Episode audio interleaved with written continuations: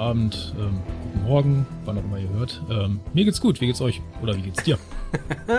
ja, sehr, sehr stressige Zeit irgendwie. Keine Ahnung, was mit dem Wetter los ist. Letzte Woche hatten wir 35 Grad und heute haben wir wieder 12 gehabt. Also heute bin ich auch bloß mit Jacke rausgegangen. Ist ja dann immer so ein kleines Echt? Problem, dass man sich dann direkt erkältet, wenn man halt äh, nicht mit Jacke rausgeht. Mir geht es zumindest so. Ich bin auch so sehr anfällig, was Klimaanlagen zum Beispiel angeht. Aber es ist unfassbar viel zu tun. Ähm, es laufen zurzeit wieder drei Podcast-Folgen in der Woche. Das ist äh, High Profile, würde ich mal sagen. sehr stressig. Ja, kann ich mir gut vorstellen. Ich bin ja nur seltener Gast. Ähm von daher bin ich nicht ganz so gestresst, zumindest nicht vom Podcasten. Ja, aber du tauchst ja auch demnächst wieder häufiger auf, weil bald ist das Staffelfinale von der dritten Staffel Neo dran.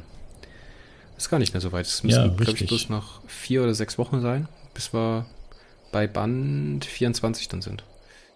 Ja, stimmt. Und erste 25 Bände der, des neuen Zyklus, Perry Roden, Kautarchen, ist auch bald dran. Oh, stimmt, der ist ja auch Mitte Juli. Ne? Nächste Woche, zwei Wochen, ich weiß nicht genau, irgendwie so.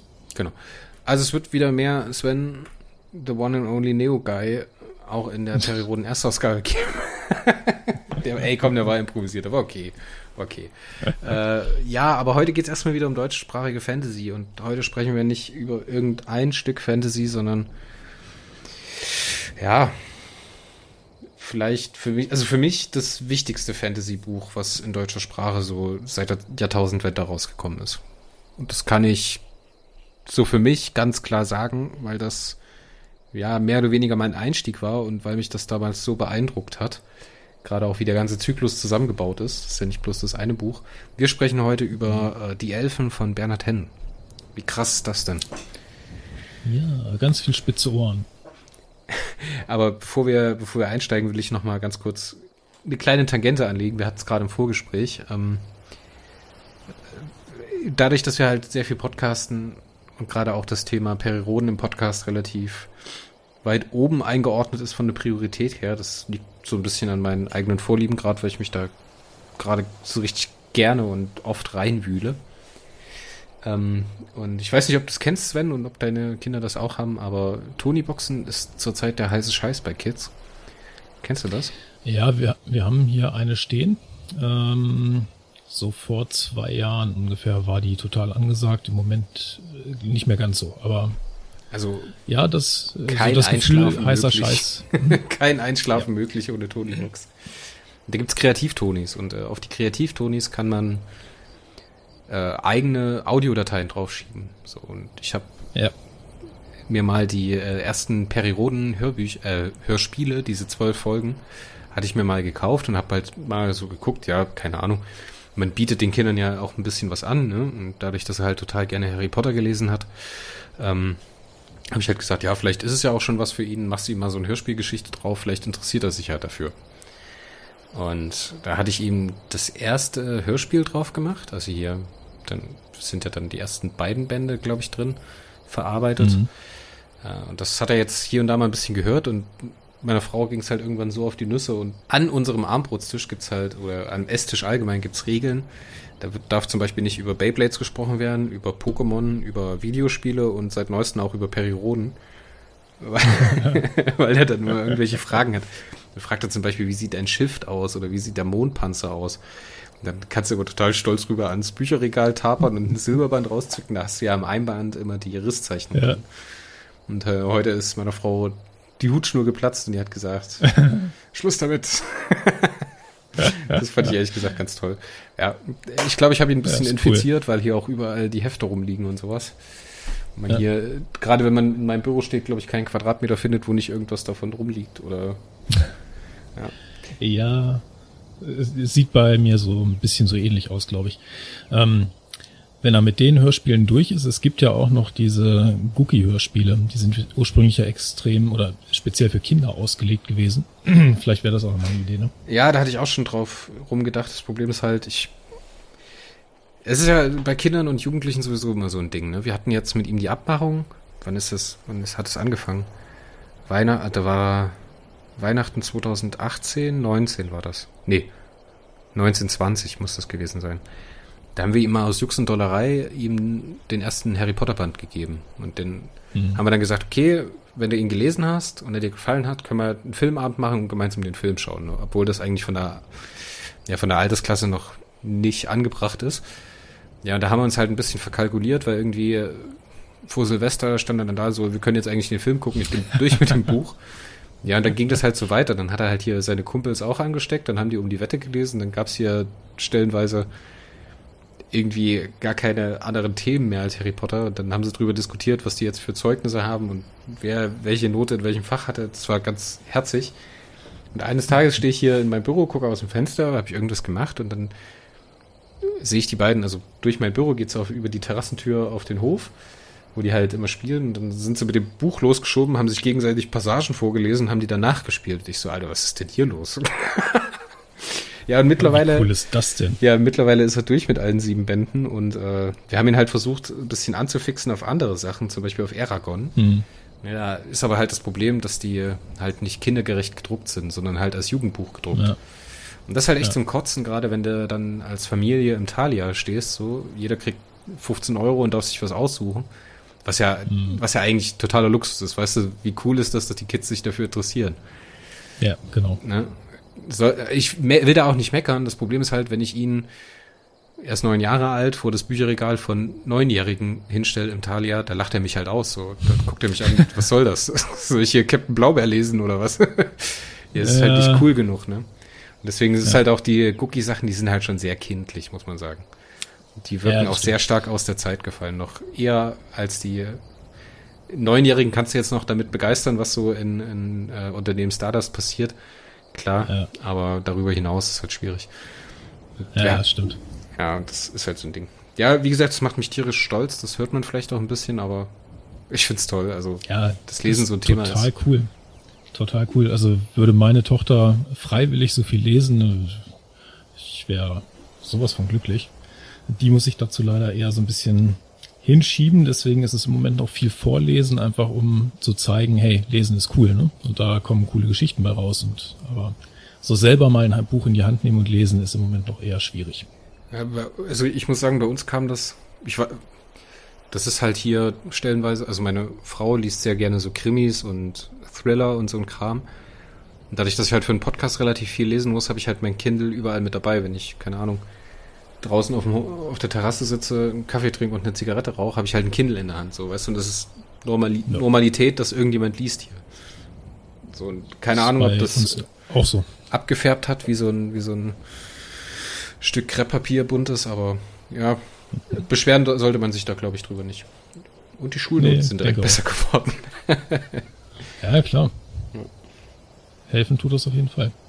Aber ich glaube, zurück zum Thema, oder? Ja, ich Genug denke Tangenten. Auch. Ja, die Elfen. Sven, die Elfen. Die Elfen. Wie bist du zu die Elfen gekommen? Ähm, ehrlicherweise, in Vorbereitung auf diesen Podcast, äh, also ich wusste natürlich, Bernhard Hennen hat da eine große Saga geschrieben und ähm, ich habe auch andere mh, Reihen in dieser Richtung schon gelesen, zum Beispiel die Orks habe ich gelesen. Ich habe aber vorher nie zu die Elfen gegriffen, weil ich so aus der ja, aus der eigenen Historie, ich bin ja alter Rollenspieler und so, Elfen fand ich immer so ein bisschen lahm.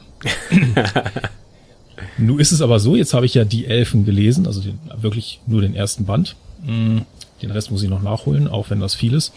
Ähm, ich muss sagen, also das, ich meine, da, da kommen wir eh noch hin, aber ähm, das hat mich eines Besseren belehrt. Das war wirklich ziemlich cool. So, aber ich bin äh, Bernhard Hennen, Elfen Frischling sozusagen. Darf ich dich mal ganz kurz fragen, wann du geboren wurdest? Oder wann du auf diese Welt gestiegen bist? Ja. 1980. 1980, damit bist du elf Jahre älter als ich. Das ist ziemlich krass. Weil als das Buch rausgekommen ist, war ich total verliebt in meine erste Freundin. Und äh, ich hatte halt hier und da auch mal Berührungspunkte mit Fantasy, gerade auch dann Harry Potter halt, keine Ahnung, da war ich, wie alt war ich da? 15, 16 oder sowas. Und mhm. sie hatte mir dann irgendwann mal dieses Buch in die Hand gedrückt, so. Das muss ja dann nach 2005 gewesen sein, auf jeden Fall. Ähm, weil dann schon die meisten Bücher da waren.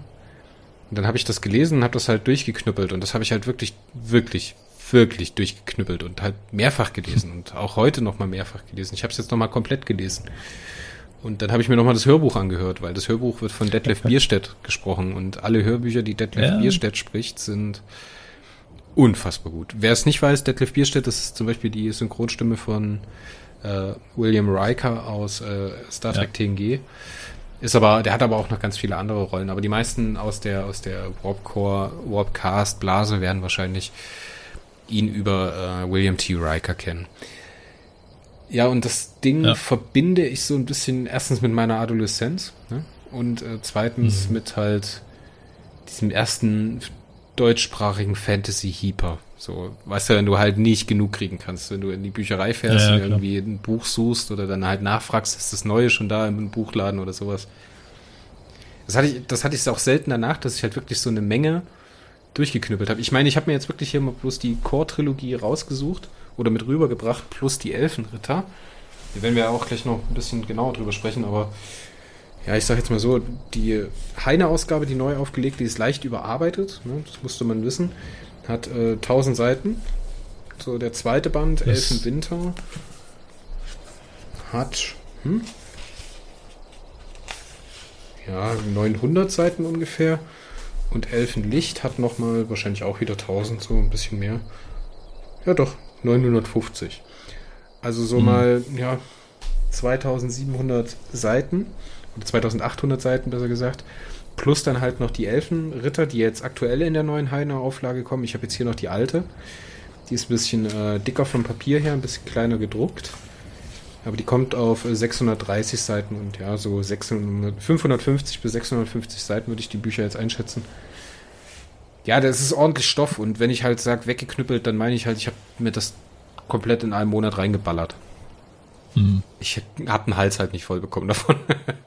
ja, so ging es mir in den 90ern mit Perry Roden, ne? also so als ich damit angefangen habe, so mit, ja, weiß nicht, Anfang der 90er mit 11, 12 oder so, keine Ahnung.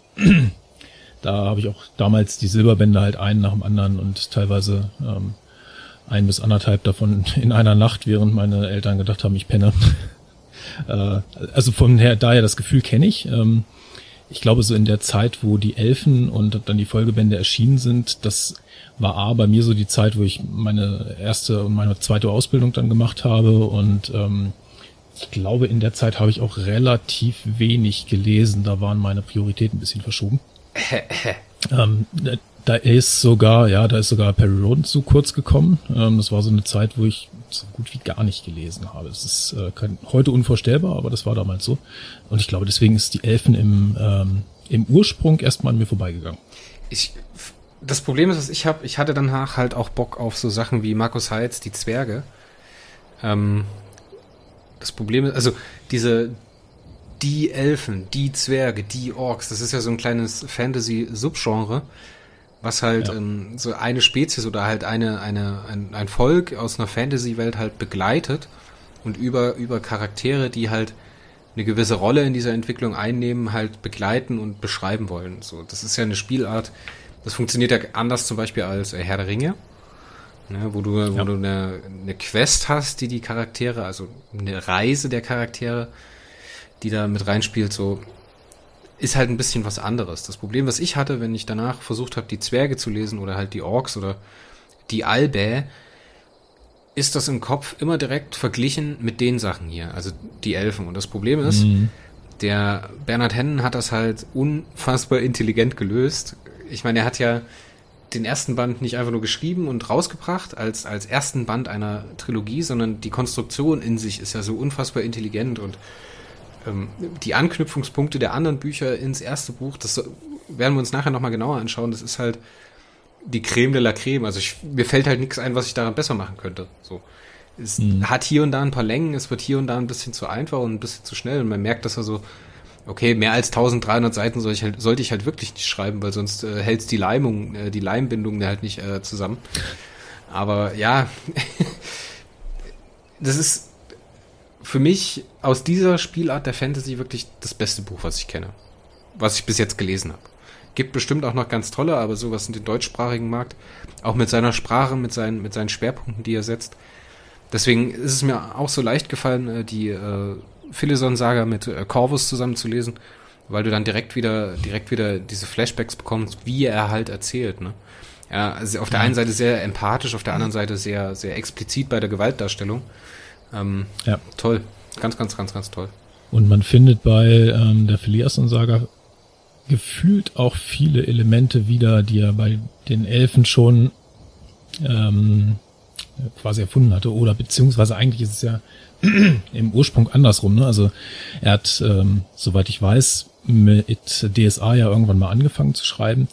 Und er hat da, das ist so das Gefühl, schon so ein bisschen eben mit diesem Volk der Elfen so ein bisschen rumexperimentiert und in dem Werk, die Elfen, hat er das Ganze dann zusammengeführt, verfeinert und auf die Spitze getrieben. Also so seine Vorstellung von diesem, diesem Elfenvolk, ähm, die ist schon sehr ähnlich bei das schwarze Auge und in die Elfen. Nur bei die Elfen kann er halt dem ganzen ja, 2800 Seiten widmen. Ne? Das ähm, war bei DSA in der Form natürlich nicht möglich. Und ich finde jetzt bei der, das ist ja quasi die Neufassung beziehungsweise die Romanfassung der Phileas und Saga, das Ganze gab es ja auch schon als DSA-Abenteuer. Ähm, in dieser Romanfassung findet man dann eben auch viele Elemente wieder. Ich glaube, weiß nicht, wie weit du da jetzt bist. Ähm, sind ja inzwischen, ich meine, der neunte Band ist raus. Der neunte ähm, Band müsste jetzt rausgekommen sein, ja. Genau. Und also da geht's ja auch ganz viel eben um die Elfen, ähm, so im Hintergrund zumindest, und ganz viele Elemente, finde ich, findet man da wieder. So, zerbrochene Welt und so. Ich finde aber, das ist ja immer so eine Sache, wenn, wenn du halt hörst, ah, der schreibt Tie-In-Fiction für ein Rollenspielsystem, hat das ja immer so ein bisschen Geschmäckle. Ich finde, deutsche Fantasy hat ja sowieso, also deutschsprachige Fantasy hat ja sowieso immer ein bisschen dieses Etikett umhängen, dass es jetzt nicht unbedingt die hochwertigste Literatur ist oder die Literatur, die mit einem Ziel geschrieben ist und mit einem Anspruch fungiert, weißt du? Du hast ja direkt ja. immer das Etikett um, okay, das ist jetzt eine DSA-Geschichte, das ist jetzt, äh, keine Ahnung, eine Dungeons and Dragons-Geschichte oder das ist ein Tie-In-Fiction oder Litverse hat ja dasselbe ja. Problem, dass es halt immer so ein bisschen schäbig, schmierig aufgenommen wird, gerade auch im deutschsprachigen Raum. Ja, ich weiß, was du meinst. Ähm, so, also so war es zumindest von mir jetzt gerade gar nicht gemeint, ähm, sondern ich habe einfach nur das Gefühl, ich, er hat. Ja, okay. Lass mich erst bitte auf meinen Punkt rauskommen, weil erst sonst macht das keinen Sinn. Ich finde aber, was man merkt, ist, dass seine Welt sehr harmonisch abgestimmt ist und dass er dieses bei DSA funktioniert ja sehr viel übers Regelwerk, ne? Viele Dinge brauchst du ja bei DSA nicht erklären, wie zum Beispiel das Zaubern, die, Feuerlanze aus die Fileson-Saga aus dem ersten Band von dem, äh, wie hieß er denn, Tülstier, der sich da selbst ja. verbrennt. Ne? Ähm, da wissen wir praktisch, welche Rolle in DSA Magie spielt und wie die ungefähr funktioniert. So, okay, das verzerrt dich so, das kannst du jetzt bloß ein- oder zweimal einsetzen. Und das ist sowieso eine total harte Nummer. Eher ist das so eine so eine Tolkien-Magie, weißt du, wie Gandalf, der halt anders mhm. auf seine Umwelt einwirkt und die meisten, die meisten Magier sind halt eher Gelehrte. Ne? Das kommt ja mehr ja. oder weniger von Tolkien. Bei Pratchett funktioniert das halt alles ein bisschen anders. Ist ja, ist ja eigentlich auch wurscht.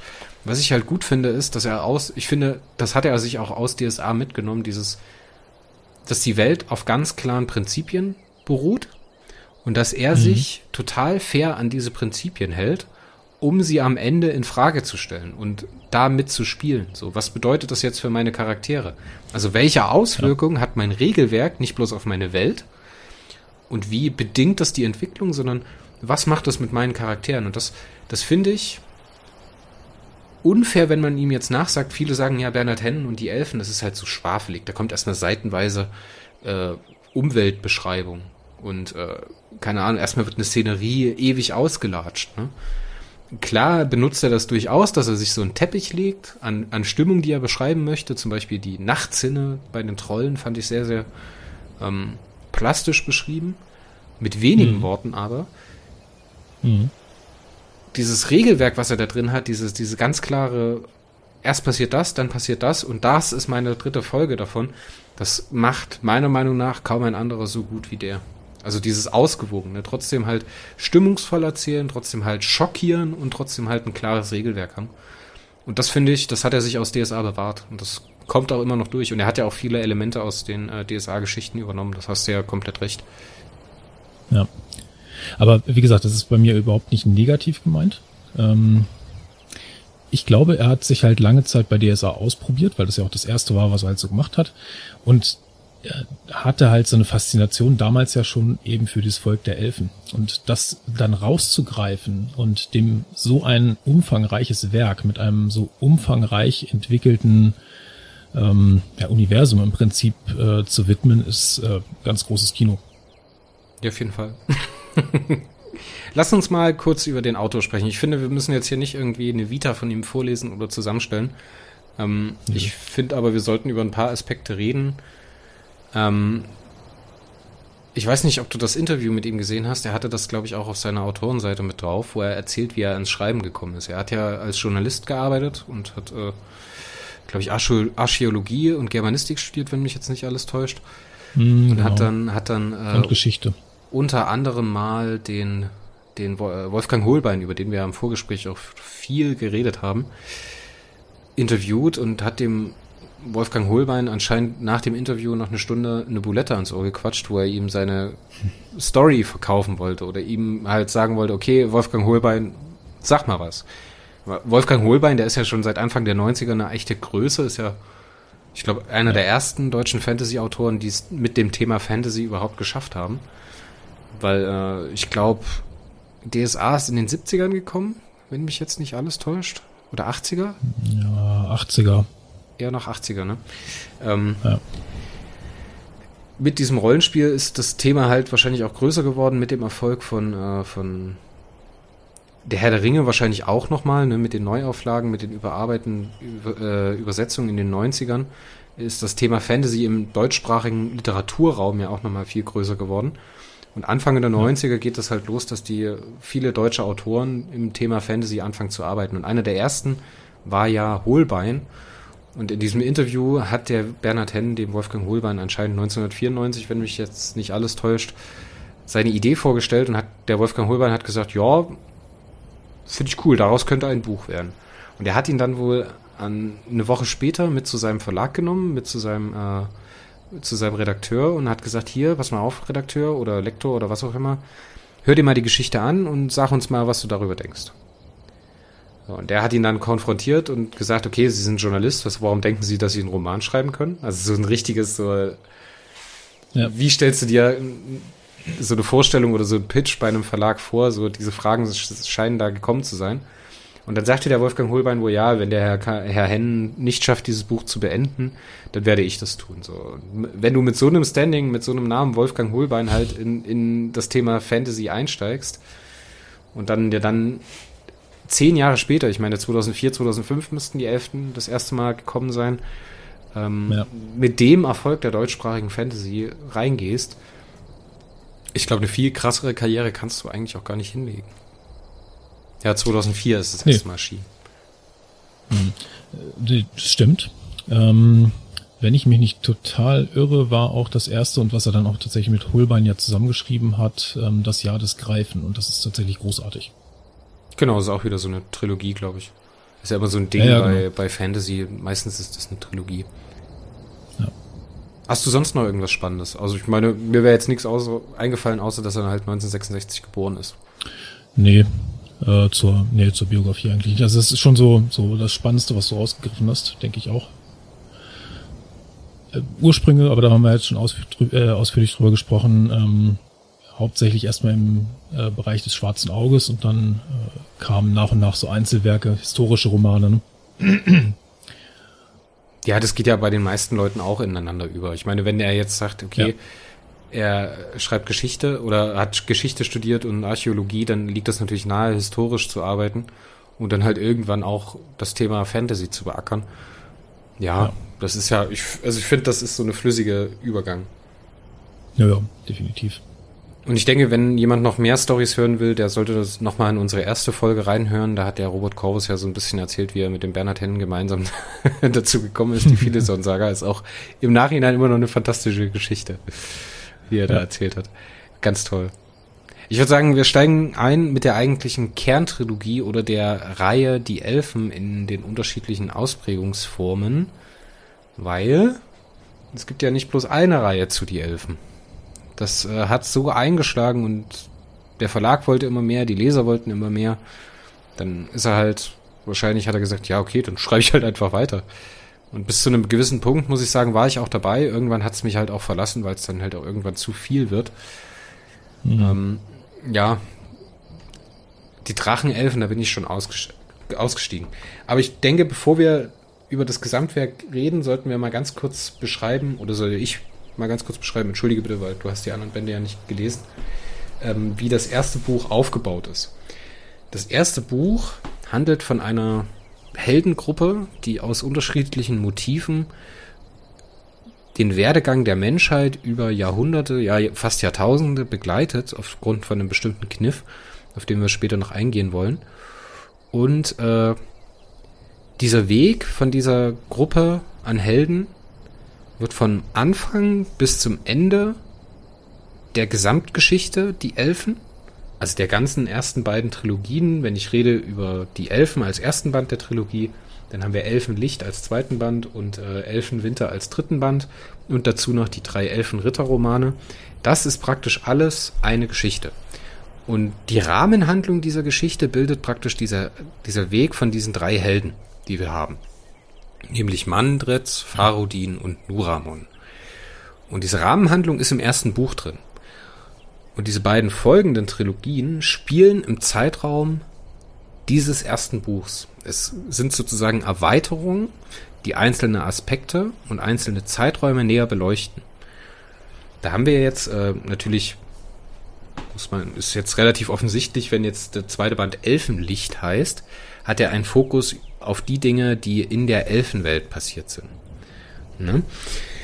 Elfenwinter ist dann auch wieder so eine Erweiterungsgeschichte und dann kommt es zum absoluten Geniestreich, wie ich finde. Nämlich dann wird den Menschen noch eine Trilogie gewidmet. Nämlich in drei Bänden der Elfenritter-Trilogie die Ordensburg, das Fjordland und die Albenmark. Oder die Ordensburg, die Albenmark und dann das Fjordland, um die Reihenfolge zu haben, wo äh, die Geschichte von Menschen erzählt wird die sich aber in die Geschichte von die Elfen einbetten. Und das ist jetzt eine kleine Spoilerwarnung. Ich werde jetzt äh, die, die Anknüpfungspunkte mal ganz kurz darstellen. Wenn ihr das nicht hören wollt, dann schaltet jetzt bitte ab, beziehungsweise springt 30 Sekunden nach vorne. Ich hoffe, dass ich dann fertig bin. Ähm, bitte ab jetzt nach vorne springen. Jetzt gibt's keine weitere Spoilerwarnung mehr. Du erinnerst dich an die Königin der Menschen am Ende des Romans Die Elfen in Albenmark ohne Füße? Ja. Das ist die Königin, deren Weg in die Ordensburg beschrieben wird. Die ist praktisch eine, eine Tochter aus dem, aus dem Fjordland, die über diese drei Bände die Elfenritter zu, äh, zu einer Tyrit-Priesterin oder einem Tyrit-Ritter ausgebildet wird, um dann ihren Weg zurück nach Firnstein zu finden, um das Menschenvolk aus Firnstein vor den Tyrit-Priestern zu retten und mit ihnen nach Albenmark zu gehen. Und genau diese Trilogie, die Elfenritter, endet in dem Moment, als äh, Mandret hier auf die Königin der Menschen trifft. Und als ich das ah, gelesen okay. habe, das war, das war einfach, da ist mir der Kopf fast geplatzt und ich krieg jetzt schon wieder eine Gänsehaut. Weil das halt auch wieder so eine schöne, so eine schöne Liebesgeschichte ist. Ne? Geht es ja dann auch am Ende darum, dass sie ihren Mann verliert, dass sie ihren Sohn verliert auf ja, der Flucht, ihre Füße frieren ab und sie ist praktisch die letzte Hoffnung eines, eines geschlagenen Königreichs oder der geschlagenen Menschen, die sich praktisch vor dieser brutalen Modernisierung und Entwicklung der Tyrit-Kirche ähm, fliehen müssen und nach Albenmarkt ziehen. Und das hat mich unfassbar beeindruckt damals. Und das ist halt, es tut mir leid, dir das jetzt gespoilert zu haben, aber wie das dazu kommt und was das für eine Gravitas entwickelt, das ist halt so unfassbar gut. Das hab, wie gesagt, das war der Moment, wo ich gesagt habe, okay, das ist, wenn nicht die beste, auf jeden Fall ein Top 3 weltweit, auf jeden Fall. Zumindest was ich kenne. Und in Deutsch, in deutscher Sprache fällt mir nichts Besseres ein. Tut mir leid. Mhm. Ja, das ist schon cool. Also ich habe ja auch ähm, erst am Ende von die Elfen dann mal bei Wikipedia so ein bisschen geguckt und da habe ich dann gerafft, okay, die quasi die Lücken, die man jetzt so in die Elfen hat, ne, so diese wo wir ja gleich noch zu kommen, so diese Zeitsprünge und so, ähm, was dazwischen passiert, das wird dann in anderen Romanen beschrieben. Das äh, fand ich schon so von der Idee her super spannend. So. Ähm, von daher kann ich mir das gut vorstellen. Also bei die Elfenritter, war, das ist mir jetzt tatsächlich neu, aber es macht nichts. Ähm, lesen werde ich es trotzdem noch. Mhm. So dieses Kon äh, Konstrukt finde ich total spannend. Also ja, vor allen Dingen, wie ja. genial das ist. Ich meine, du gehst mit deinem, ja. mit deinem Erstlingsband, gehst du zum Verlag und sagst, hier ist meine Geschichte, ein Epos. Das ist ja ein Epos in sich, weißt du? Und es hat halt mhm. eine abgeschlossene Geschichte. Aber mit der Möglichkeit, ja. dadurch, dass wir diese Zeitsprünge da drin haben, dass man halt genug Luft hat, um in dieser Geschichte noch weitere Geschichten zu erzählen. Und das dann halt abzurunden, also ist jetzt nicht, ist jetzt schon genial genug, diese erste Kerntrilogie, also die Elfen, Elfenlicht und Elfenwinter zu schreiben. Dann aber noch die Ordensburg nachzulegen, finde ich wirklich fantastisch. Aber danach wird's, also danach wird's halt für mich so ein bisschen, ist das das George Lucas Problem. Weil danach hat er angefangen, äh, eine neue Reihe zu starten mit die Drachenelfen. Beginnt dann 2011, ne? Also wir haben jetzt hier die, den Elfenzyklus, mhm. der 2004 mit die Elfen beginnt. Elfenwinter, der dann bei Heine 2006 erschienen ist. Elfenlicht, auch noch 2006. Also ihr seht auch mal, wie produktiv der Mann ist. Ne? März 2009 dann Elfenlied, was so ein kurzer Geschichtenband war, eher ein Vorlesebuch. Elfenkönigin wurde dann noch nachgelegt. Ähm, Elfenritter, der erste Band der äh, Trilogie, auch 2007, also praktisch zu, direkt nach der ersten Kerntrilogie, ein Jahr später. Und dann Februar 2008 und November 2008 macht er die zweite Trilogie voll und fängt dann 2011 an mit den Drachenelfen. Jetzt muss man sagen, da hat er sich wahrscheinlich auch ein bisschen locken lassen vom Verlag. Ich will nicht wissen, was Heine da auf den Tisch gelegt hat, ganz ehrlich zu sein. ja, man muss auch mal so ehrlich sein. Ne? Das ist natürlich auch ein ja, Beruf und das ist teilweise ja. auch Handwerk. Und wenn du einmal so einen bahnbrechenden Erfolg hast, natürlich schreibst du weiter. So. Ich muss aber sagen, die Drachenelfen, natürlich war ich dann auch in einer anderen Phase von meinem Leben, wo mich das dann nicht mehr so äh, reingezogen hat, beziehungsweise wo ich, wo dann meine Phase gewesen ist, wo ich nicht so viel gelesen habe. Und dann mhm. schreckst du natürlich vor so einem 1000 Seiten Kracher ein bisschen zurück. Die Drachenelfen 2011, ja. äh, 2012 direkt die Fortsetzung, 2013 geht das dann weiter, 2015 und 2016. Er hat gerade noch irgendwie einen ganz neuen rausgebracht, ne? Genau, also die, oder wie heißen die, die Chroniken von Azur 2017, 18, 19. Und nee, jetzt, jetzt tatsächlich gerade ja, jetzt 2021, aber ich glaube auch wieder was. Irgendwas mit Elfen ähm, hat äh, Robert Corvus auf seinem Kanal jetzt gerade groß verkündet. Aber ich frage mich gerade nicht, wie es heißt. Ist ja auch wurscht, ja. weil heute geht's um die Elfen. Wie gesagt, die äh, Drachenritter, das sind dann Prequel-Romane, die ja die Legendengeschichten der Elfen bearbeiten, würde ich jetzt mal sagen. Ah, okay. Ne? Also da geht's dann um äh, wenn du die Drachentöterin, also deren Schwert Nuramon am Ende trägt, wenn du dich daran erinnerst, so mm, ja. in die Richtung geht das. Ja. Okay. Ansonsten. Auch seine Vorgeschichte? Bitte? Auch seine, also Nuramons Vorgeschichte? Also zu Nuramons Vorgeschichte oder zu Nuramons Geschichte an sich gibt es noch ein Buch. Ähm, der erste Band ist ja nicht bloß alleine äh, durch Bernhard Hennen geschrieben worden, sondern auch durch ja. Wie ist der Co-Autor? Äh, James A. Sullivan, ja. der halt zuletzt im ja. Heine noch ein, bei Heine noch ein äh, Nuramon Buch gebracht hat. Ich hatte das aber ehrlich, ehrlich gesagt nie in der Hand und das wäre so eine Sache, die okay. ich mir jetzt auf jeden Fall noch auf den Zahn legen wollen würde. Denn da mhm. bleiben ja hier und da ein paar Fragen offen. Ja, bei ihm auf jeden Fall. Auch wieder so ein Anknüpfungspunkt. Das war auch so ein, dieses Finale von der Geschichte von Nuramon, Farodin und Noel, das ist auch so ein Tiefschlag für mich gewesen. ja, ich dachte auch irgendwie, what? Das ist jetzt irgendwie anders, als ich erwartet habe, aber okay. Ich würde sagen, bevor wir unsere direkte Meinung zu dem Ding mal so von uns geben, also jetzt mal abgesehen davon, dass ich das eigentlich schon getan habe, da in die, in die Fazitdiskussion reingehen, würde ich mal versuchen, gerne mit dir zusammen die Handlung so ein bisschen zusammenzufassen. Was unglaublich ja, schwierig ist. ich wollte gerade sagen, ich habe mal versucht, das vorab so in Stichpunkten zusammenzuschreiben. Das ist gar nicht so einfach. Wo fangen wir an? Wir fangen an in Firnstein, oder? Mit Mandrit im Wald, der nach dem Manneber jagt. Firnstein, genau. das ist ein Dorf an einem Fjord im Fjordland.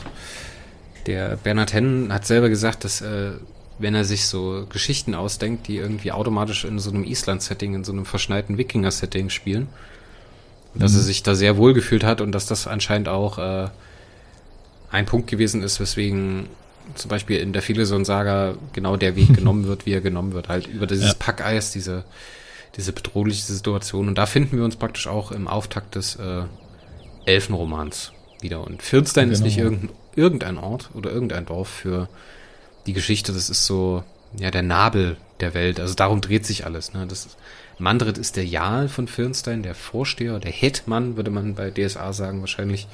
Ja. Und äh, der ist auf der Jagd nach einem Manneber. Aber der Manneber ist eigentlich gar kein Manneber.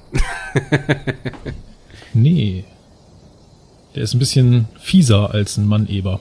Wobei ich erstmal über den Begriff Manneber auch gestolpert bin und gar nicht so wusste, was soll das denn jetzt Manneber? Stellt man sich halt irgendwie einen Kerl mit einem Schweinekopf vor. Aber ja.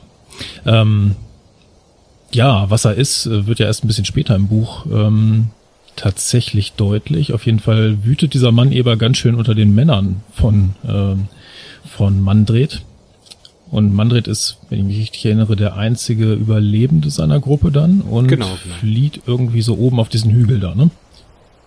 Ja, er ist nicht der einzige Überlebende, weil eigentlich wäre er auch gestorben, aber du sagtest es ja, ja schon, der Mann Eber stellt sich als der eigentliche Feind heraus, dessen Wirken und Auswirkungen praktisch diese drei, äh, beiden Trilogien bearbeitet. So, welcher, welchen Plan hat der Antagonist, der Mann-Eber, oder wie er halt später genannt wird, der Devantar? Und er lässt den Mandrit ziehen und der äh, schleppt sich zu einem Steinkreis auf der Klippe, auf dem äh, Hartungskliff über Firnstein, um das Signalfeuer zu, ent, zu entzünden und die Firnsteiner sozusagen zu warnen, dass die Jagd schiefgegangen ist und man jetzt äh, sich vor dem Mann-Eber schützen muss. Und jetzt merkst du schon direkt, dass äh, dieser Steinkreis etwas Magisches hat. Ne?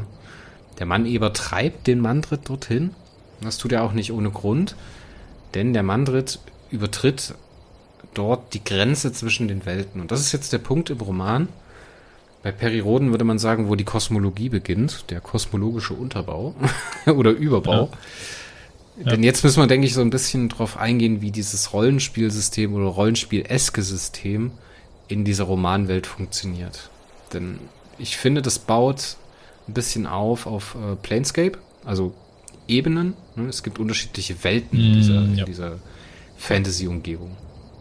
Genau. Ähm, ja, Im Prinzip wirklich erfahren tut man von dreien, wenn ich mich nicht völlig äh, irre. Ne? Das ist so die Ebene, wo die Menschen leben, ähm, die Welt Fünf. der Elfen und dann gibt's noch die zerbrochene Welt.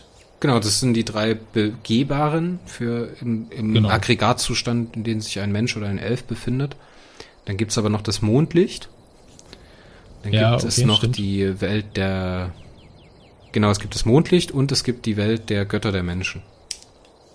Okay, ja. Das wird, das von, wird, das wird also in den anderen Trilogieteilen ein bisschen deutlicher thematisiert. Ja, also in dem im Werk die Elfen an sich, ähm, man hört das zwar, Mondlicht und auch ähm, Welt der Götter und so, aber wirklich was drüber erfahren tut man halt nicht. Ne? Das heißt immer nur, der, der Elf ist ins Mondlicht gegangen, ähm, aber wirklich was aus dieser Welt, aus dieser vierten und fünften Welt dann erfahren tut man da nicht.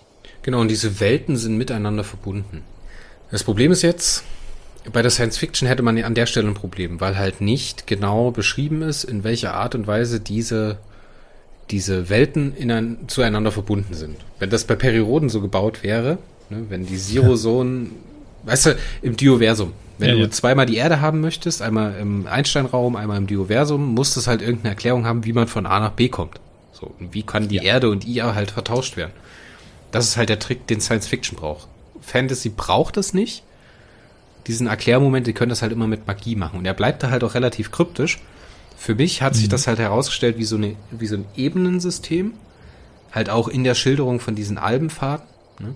Die Albenfaden, ja. das die Alben sind dieses Urvolk, von der alle abstammen, ähnlich wie bei Tolkien. Ähm, wo es auch diese Mythologie gibt, dass es diese, diese Vorgänger-Spezies gab, die praktisch alle anderen Spezies äh, hervorgebracht haben. Bei Hennen ist es jetzt so, dass genau. alle anderen von den Alben abstammen, außer die Menschen. Da weiß man nämlich nicht, wo die herkommen und wo die hingehen.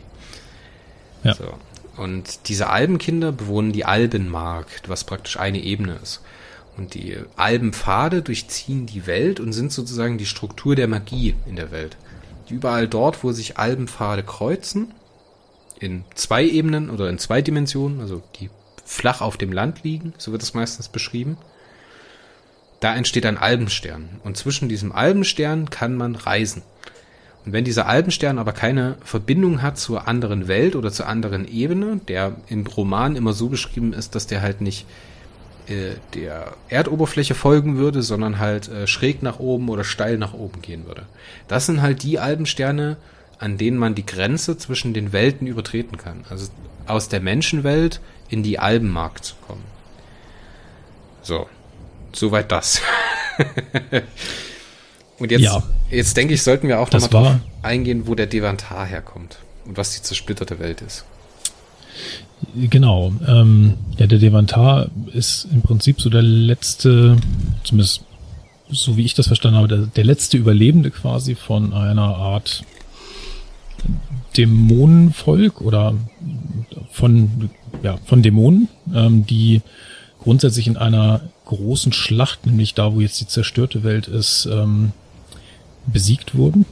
Eigentlich dachte man, alle Devantare sind vernichtet, aber einer, nämlich dieser Mann Eber, hat ähm, diesen Krieg dann wohl doch überlebt, ganz offensichtlich. Und bei diesem Krieg ist aber eben die zerstörte Welt oder zerbrochene Welt ähm, eben zerstört worden. Genau, es gab halt nicht bloß Und die Alben, sondern es gab auch deren Antagonisten, die Devantare.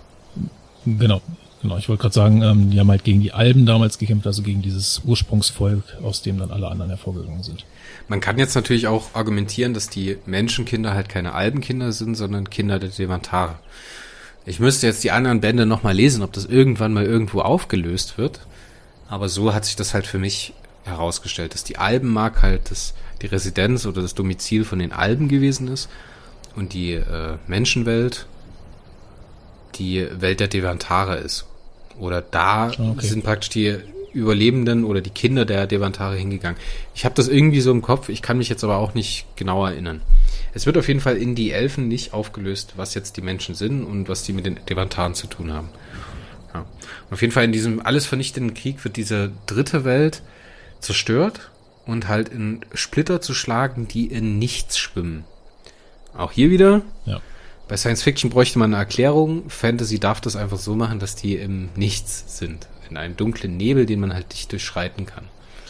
Wo die Realität endet. Ne? Und genauso endet die Realität oder die verstehbare Realität unserer Elfen in dem Punkt, in dem sie ihre Bestimmung erfüllen. Also so ein Elfenleben funktioniert so, wenn der Elfenkörper stirbt, verlässt die Elfenseele den Körper und wird in einem anderen Körper wiedergeboren. Dann wird ihm auch derselbe Name gegeben, wenn Emerell, die Elben, Elfenkönigin, die noch nie gestorben ist, noch nie wiedergeboren wurde, ähm, diese Seele erkennt, dann wird sie ihm denselben Namen geben. Grundsätzlich kann sich der Elf aber nicht an sein vorhergehendes Leben erinnern. Das ist erst eine Technik oder ein Kniff, der wird halt erst später gefunden und den schafft auch plus Nuramon im Roman, der sich dann halt an seine zurückliegenden Leben erinnern kann. Das spielt nachher noch eine sehr, sehr äh, ausgiebige Rolle. Soll jetzt aber für die grundlegenden Sachen erstmal egal sein.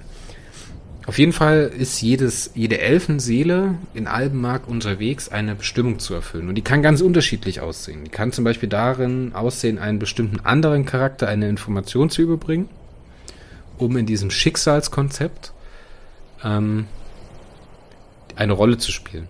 Und wenn diese Aufgabe erfüllt ist, durchbricht diese Elfenseele diesen Kreislauf der Wiedergeburt und geht ins sogenannte Mondlicht, was dann sozusagen die vierte Welt wäre.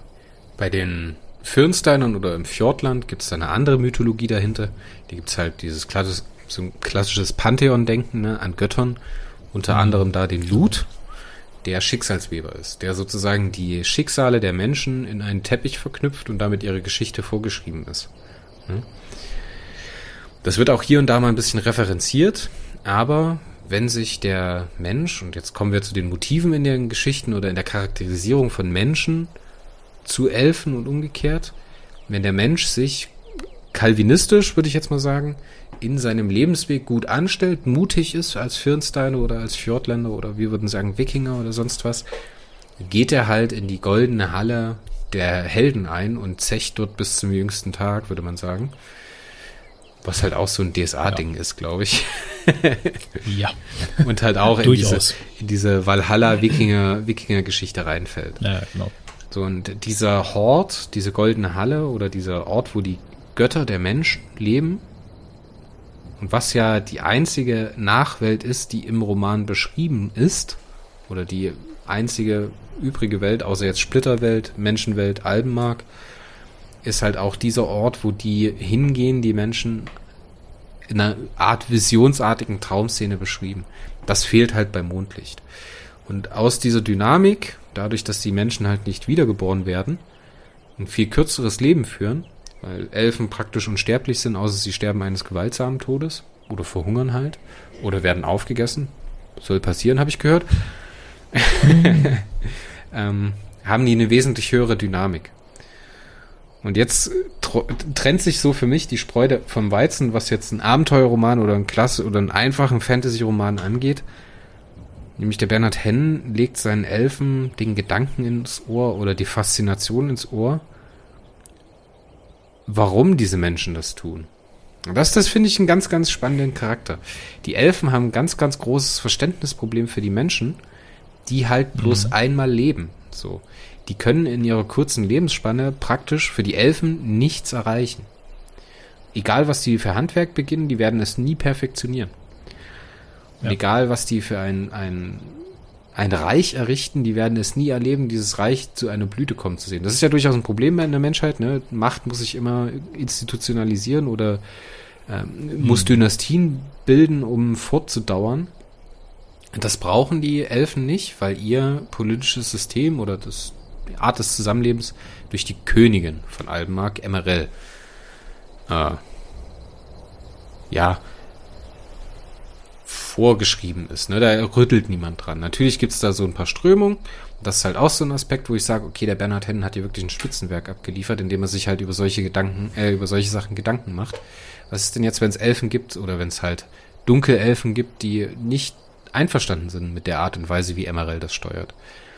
Und jetzt komme ich noch zum letzten Punkt, bevor ich meinen langen Monolog, ich habe ja gehört, ich rede zu viel im Podcast, aber hey, das sollte nach 100 Folgen, glaube ich, angekommen sein. Ähm, ja, einen Punkt möchte ich noch machen, nämlich und zwar diese schöpfende Energie.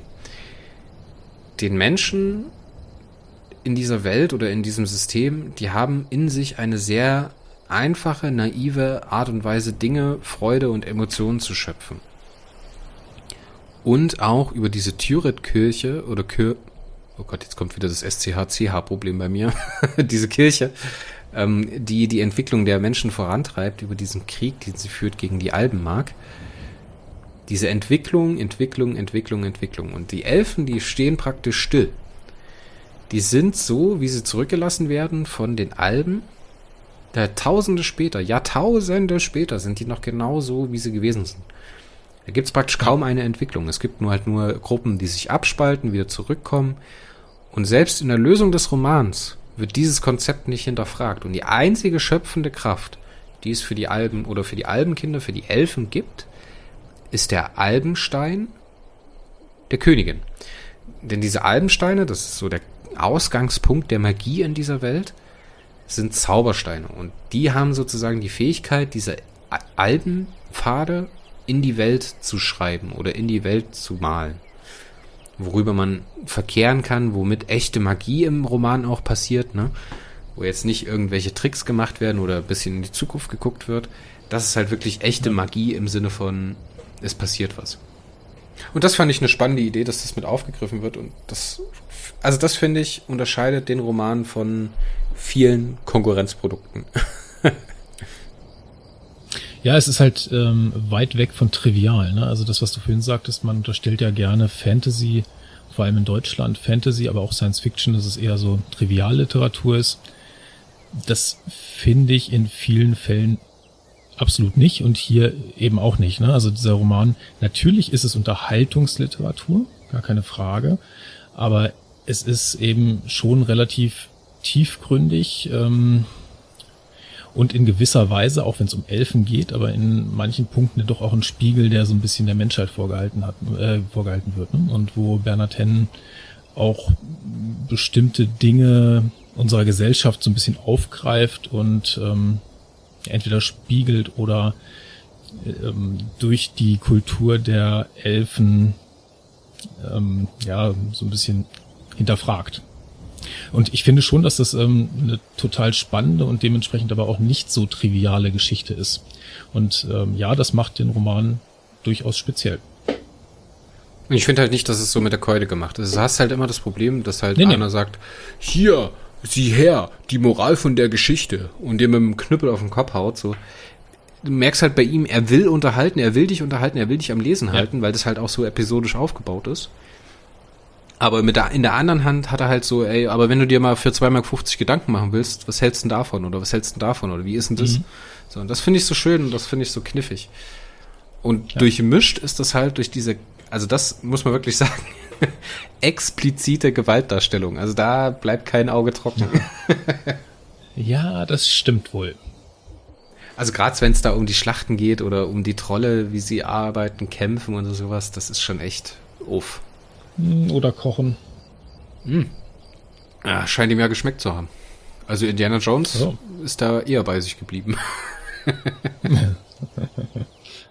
nee, ich finde aber, wir sollten, wir sollten jetzt äh, nicht großartig weiter auf die Handlung eingehen. Ich finde, wir sollten noch so ein paar Punkte besprechen. Nämlich erstmal um, um das äh, Triumphirat dieses Fantasy-Romans, nämlich um Mandrit, der in der Geschichte ja der Jarl von Firnstein bleibt über Farodin, über Noramon und vor allen Dingen über eine Sache, über die Tragik von Mandrit.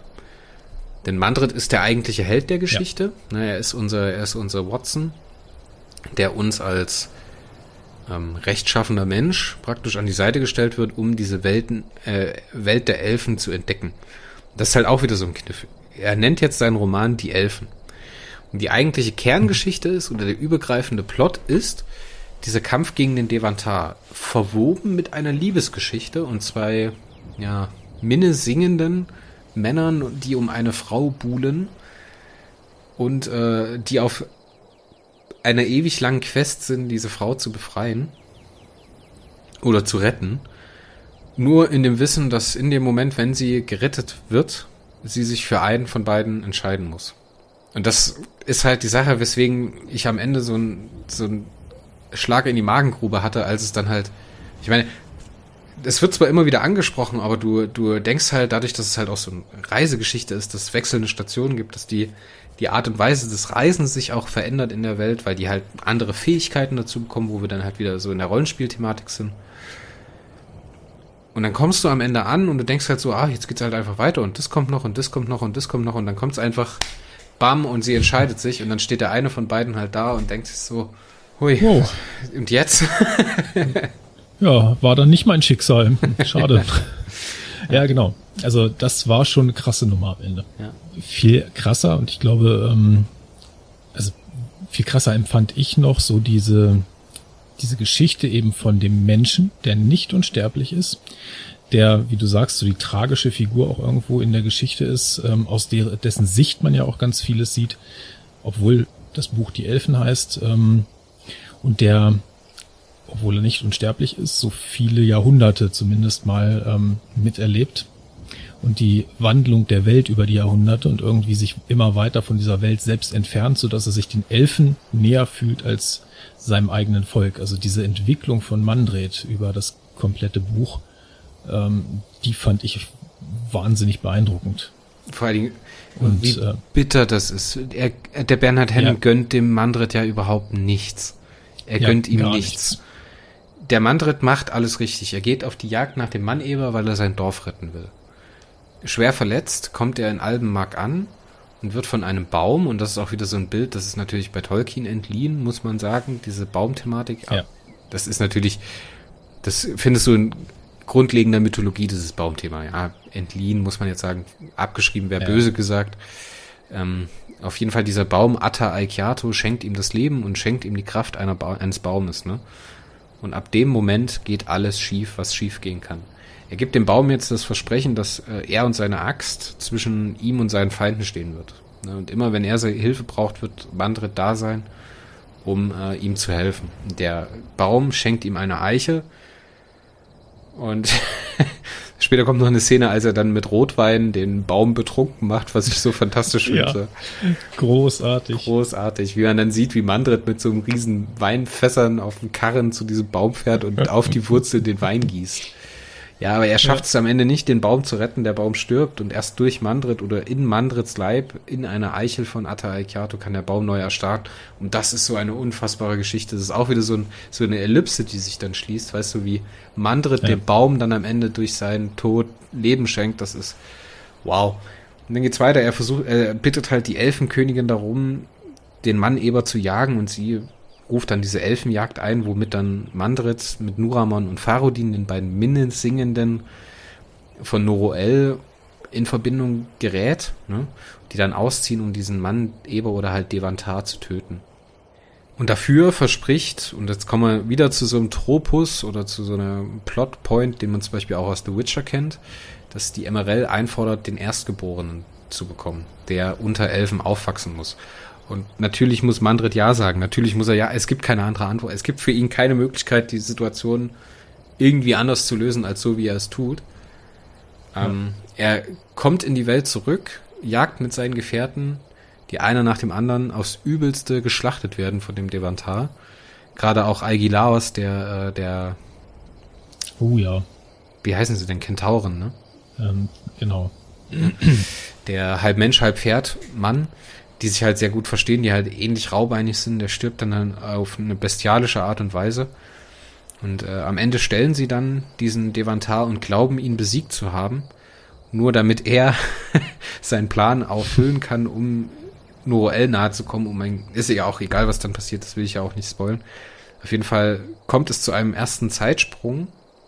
Denn dieser erste Roman ist praktisch eine Zeitreisegeschichte, in dem die Helden immer wieder ähm, Zeitsprünge machen, um halt äh, in der Zeit voranzukommen, um diesen übergreifenden Plan des Antagonisten praktisch bezeugen zu können, der halt über Jahrtausende läuft. Ja. Und der erste Zeitsprung ist relativ knapp, nämlich ungefähr 30 Jahre. Und äh, Mandret kommt in sein Dorf zurück in, der, in dem Glauben, den Manneber besiegt zu haben und findet praktisch sein Haus leer vor. Seine Frau ist gestorben und sein Sohn wurde von Emerell geraubt. Und jetzt wird's so bitter und jetzt jetzt fängt der rote, also der schwarze Strich durch sein Leben an zu laufen, nämlich der Freier hat im Tod oder in dem Moment, als Emerell gekommen ist, um den Sohn abzuholen. Wogegen Mandrit praktisch nichts hätte machen können, weil es keine andere Möglichkeit gegeben hätte, sein Dorf zu retten, aus seiner Sicht. Verflucht Freier ihren Mann, der praktisch nie wieder ein Heim finden soll. Und das ist so das Thema, auf dem Mandrits Geschichte weitergeht. Und dem halt nie wieder in irgendeiner, also ja, Nähe und Wärme schon, auch durch seine Freunde, ähm, aber nie wieder in irgendeiner Art und Weise ein Heimatgefühl aufkommt. Ne, so, der ist der Entwurzelte. Und durch die Zeitreisegeschichte wird er jetzt zum zeitreisenden Jal und er in der Geschichte im Wachsen von Fürnstein besucht er halt immer wieder seine Heimat an neuralgischen Punkten der Entwicklung, an wichtigen Kriegsgeschehen, die passieren und er ist dann jetzt kommt der Barbarossa Twist rein, ne? dass er immer in den schlimmsten Stunden nach Firnstein zurückkehren wird und das ist ja am Ende auch so, ähm, wo es dann wirklich um alles geht und wo er dann das Dorf rettet oder eben nicht. Und diese Geschichte, das ist immer, das gibt einem so ein flaues Gefühl im Magen und dabei siehst du den Charakter, der halt so unfassbar loyal ist, der so tapfer ist, der sein kurzes Leben, ne? Ich meine, seine Kameraden Farodin und Nuraman, die leben ja ewig. Sein ja. kurzes Leben verbringt er praktisch nur noch an ihrer Seite und lebt nur noch für diese Freundschaft.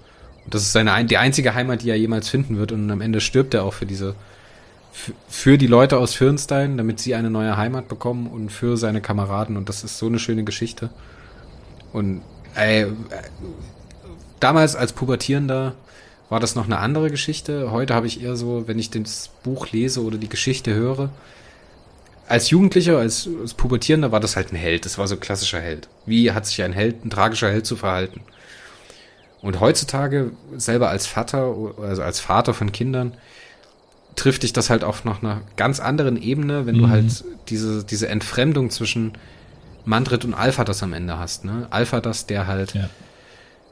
in einer fremden Welt aufwächst und nicht diese Werte, die Mandrit, die, wichtig sind, ihm weiterzugeben und Mandrit findet halt keinen Zugriff, ihm das zu geben, was er für wichtig hält.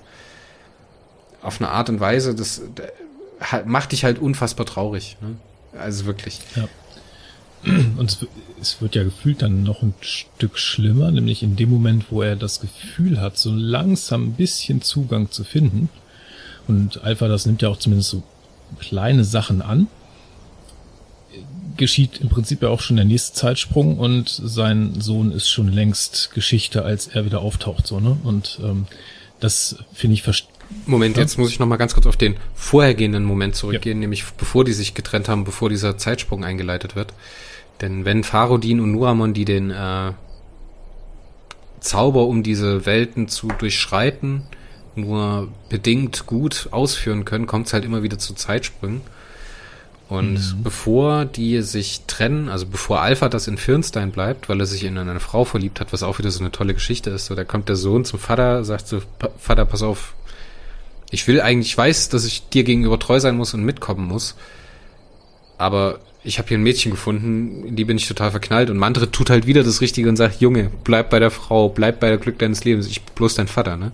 Und das ist halt der letzte Moment, wo er ihn sieht und wo er ihm eigentlich bloß, ein, eigentlich will er bloß am Fjord stehen und mit ihm fliegen fischen. So und ja. so dieses, dieses Schicksal verschlingt ihn halt und das ist so unfassbar beeindruckend. Ich hatte dich unterbrochen, Entschuldigung. Ja, macht nix. Jetzt weiß ich aber auch nicht mehr.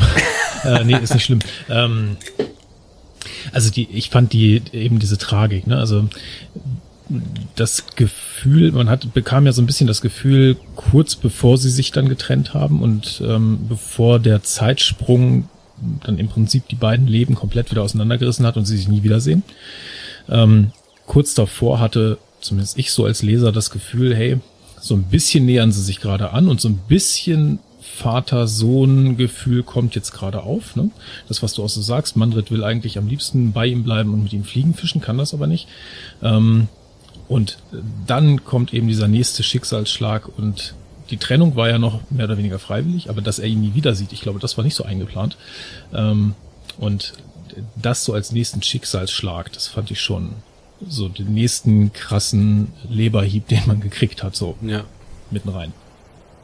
Und dann zieht Mandrit an einer anderen Stelle los mit Faradin gemeinsam äh, die Nachtsinne, also eine Burg der Trolle, mit denen Farodin im Seelen, in der Seelenfehde liegt oder irgendwie so. Diesen, diesen Ork oder diesen Troll, den er immer wieder, diesen Trollfürst, den er immer wieder umbringen muss, weil er halt seine, ist ja auch egal. also ihr seht, was wir, was wir ausführen wollen, ist, man hat halt auf der einen Seite diesen weltenverschlingenden Plot, ne, diesen übergreifenden Plot im Roman. Wir haben für jeden einzelnen Charakter nochmal einen Plot über diese Welt. Wir haben zig Nebencharaktere, die unfassbar tief mhm. verankert sind. Wir haben den Alpha das, der ja auch selber nochmal äh, eine Story entwickelt, die mit den äh, Trollkriegen ja dann auch äh, ein Ende findet und was zum Beispiel auch Thema dann in der weiteren Trilogie ist, also in den weiteren Bänden der Trilogie, dieser Trollkrieg, der dann noch erzählt wird, was das in Albenmark eigentlich angerichtet hat und wie die Menschen dazu gekommen sind, das zu äh, retten. Dann haben wir Nuramon und Farodin, die halt Nuramon, äh, nimm dir alleine mal den Charakter Nuramon, ne? Das ist ein ja. Elf, der ums Verrecken nicht den Weg ins Mondlicht findet der immer wiedergeboren ist, dessen Familie ihn verstoßen hat, weil er praktisch eine Schande ist, weil er seinen Weg ins, äh, ins Mondlicht nicht findet. Der auf diese Jagd geschickt wird, gemeinsam mit Farodin und Mandrit. Ne? Und später stellt sich heraus, dass er praktisch ein Weggefährte ist der ältesten Elfen, nämlich Emerell, die seit Anfang an nie wiedergeboren wurde, weil sie nie gestorben ist. Die, der Weggefährte Nuramon, der Emerell, praktisch einer der ersten Elfen, der, jüng, äh, der ältesten Albenkinder. Diese Verbindung mit den Dunkelelfen, diese Geschichte, die da erzählt wird, dieses, dieses metaphysische Konzept, äh, sich an ältere Leben zu erinnern, ne, das ist ja, es ist ja auch nicht aus der Luft gegriffen, das taucht ja immer wieder auf. So diese Idee ja. davon.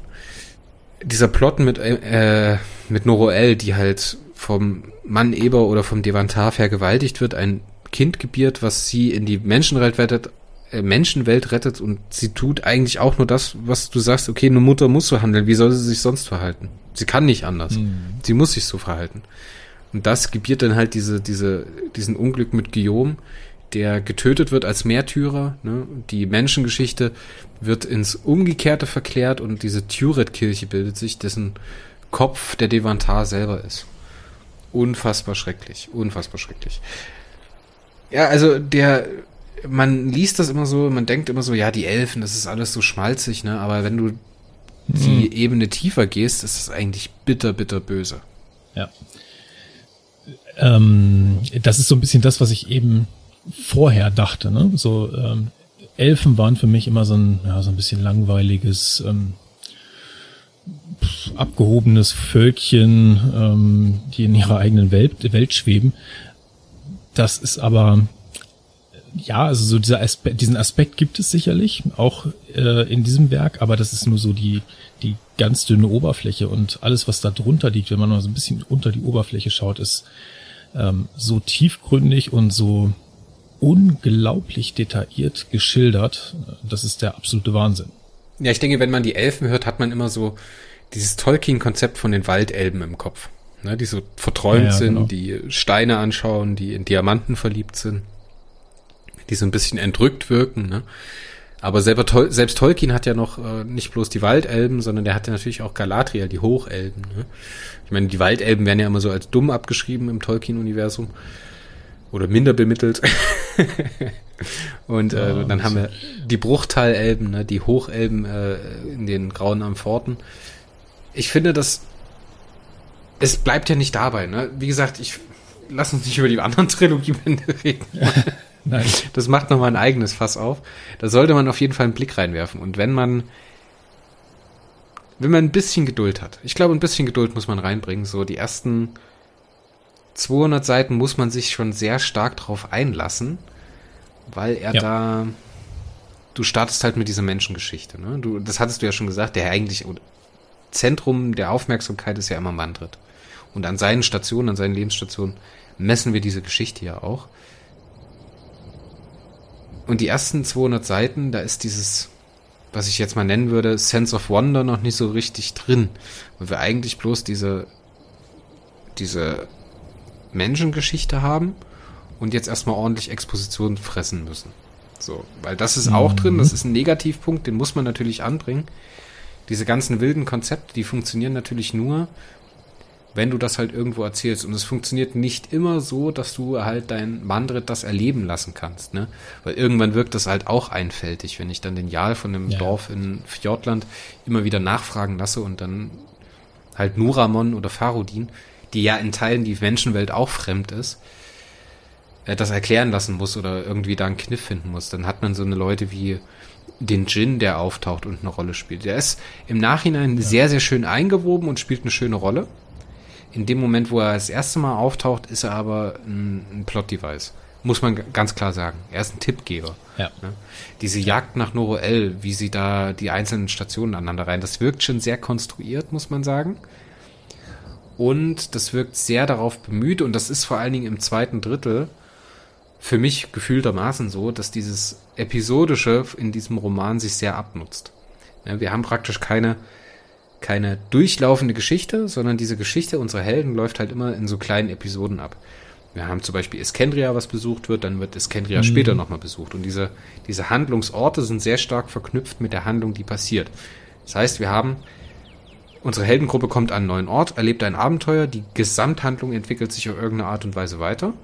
Und dann kommt der nächste Handlungsort. Und dann kommt der nächste Handlungsort. Und dann kommt der nächste Handlungsort. Eher wie so eine, wie so eine Fortsetzungsromanserie, kann man sich das vorstellen? ne? die aber ja. halt mehr an diesen drei Kerncharakteren dran bleibt. Was grundsätzlich kein Problem ist. Das Problem ist halt, wenn, wenn man es wirklich gecrunched auf drei, vier Tage liest, das Buch, nutzt sich das schon ab, muss man sagen. Das ist so ein Buch, das sollte man sich mal, ich finde, zwei bis drei Wochen ist eine gute Zeit, wo man das lesen sollte, in kleinen Portionen. Und man sollte, wie ja. ich finde, nach den Handlungsepisoden das Buch auch gerne mal weglegen. Auch wenn man eigentlich weiterlesen möchte. Hm. Auf der anderen Seite sollte man die Pausen auch nicht zu lang machen, weil es eben schon sehr komplex ist und ähm, also ich für mich festgestellt habe, wenn ich mal eine längere Pause drin hatte, dann musste ich echt erstmal überlegen, weil es für mich auch das erste Mal lesen war.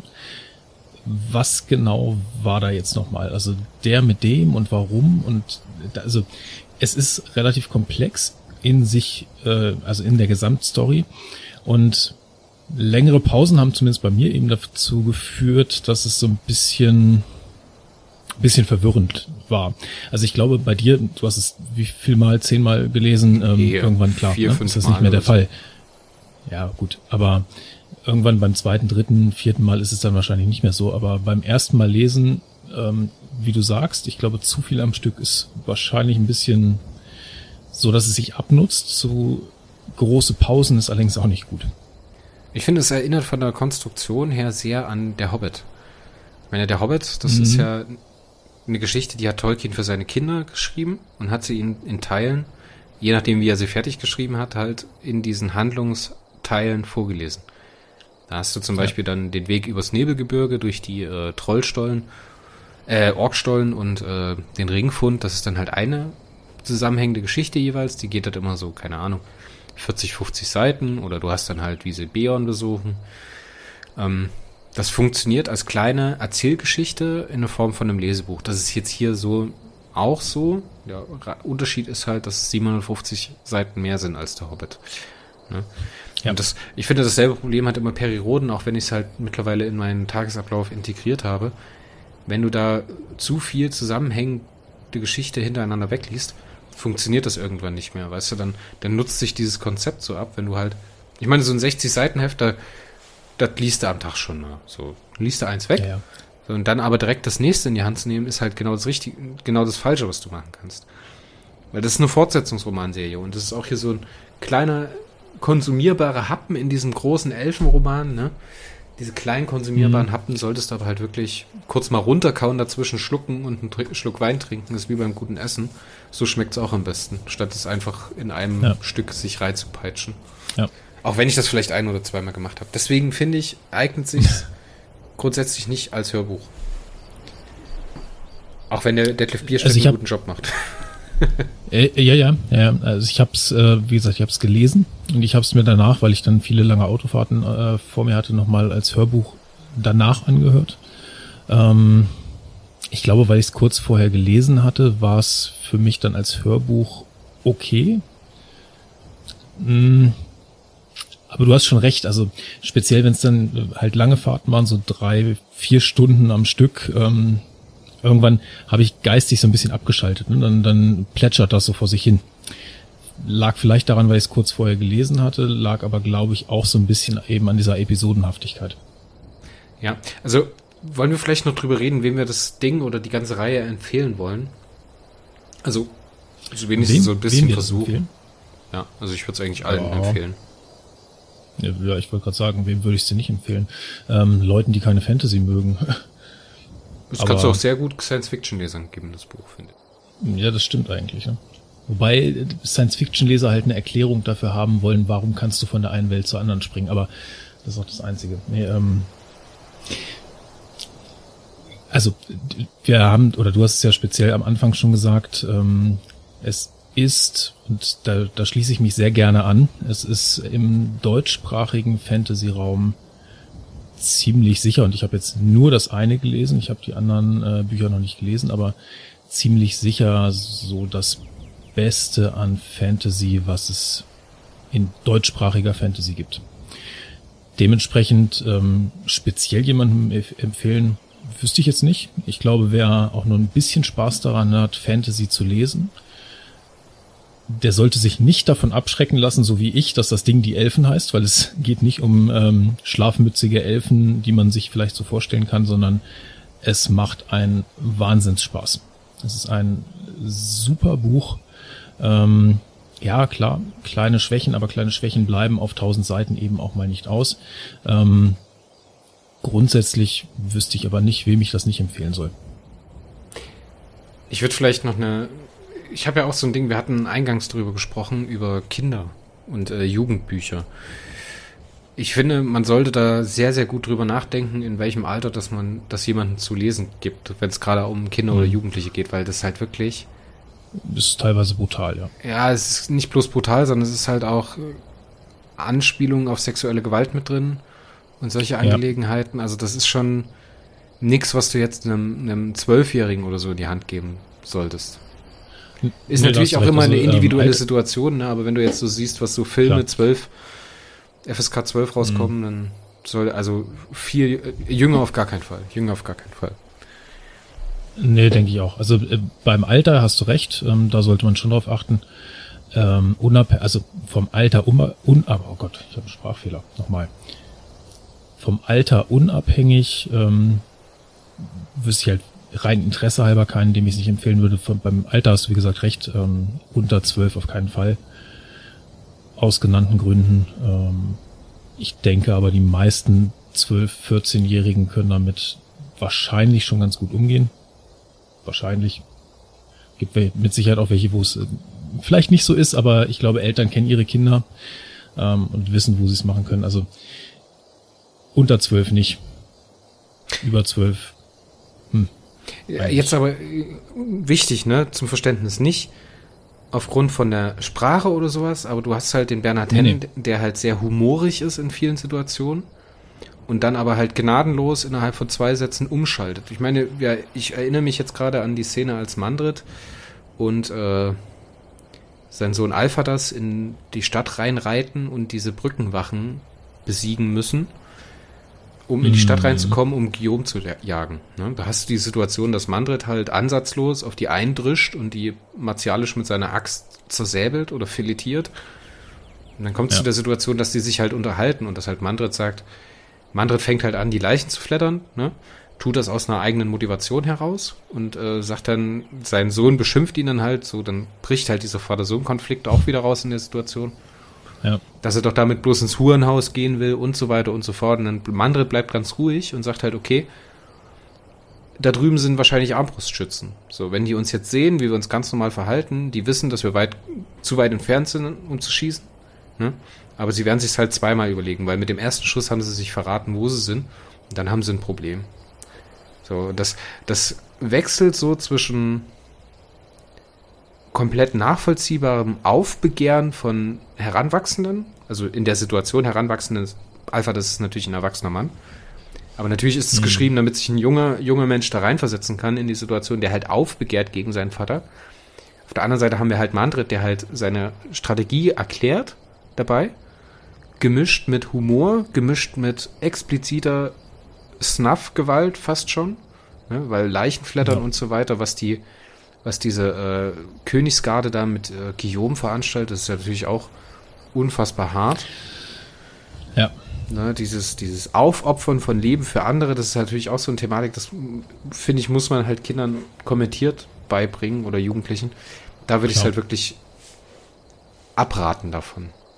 Aber als Erwachsener ist es halt teilweise echt ein Magengrube. Diese ganze Sache mit dieser Vater-Sohn-Geschichte und der Tragik dahinter oder Fa äh, Mann und Frau haben Kind, Kind wird weggegeben auf, zur Sicherstellung eines größeren Guts. Ne? Frau mhm. verflucht Mann, der darauf nie wieder glücklich sein wird.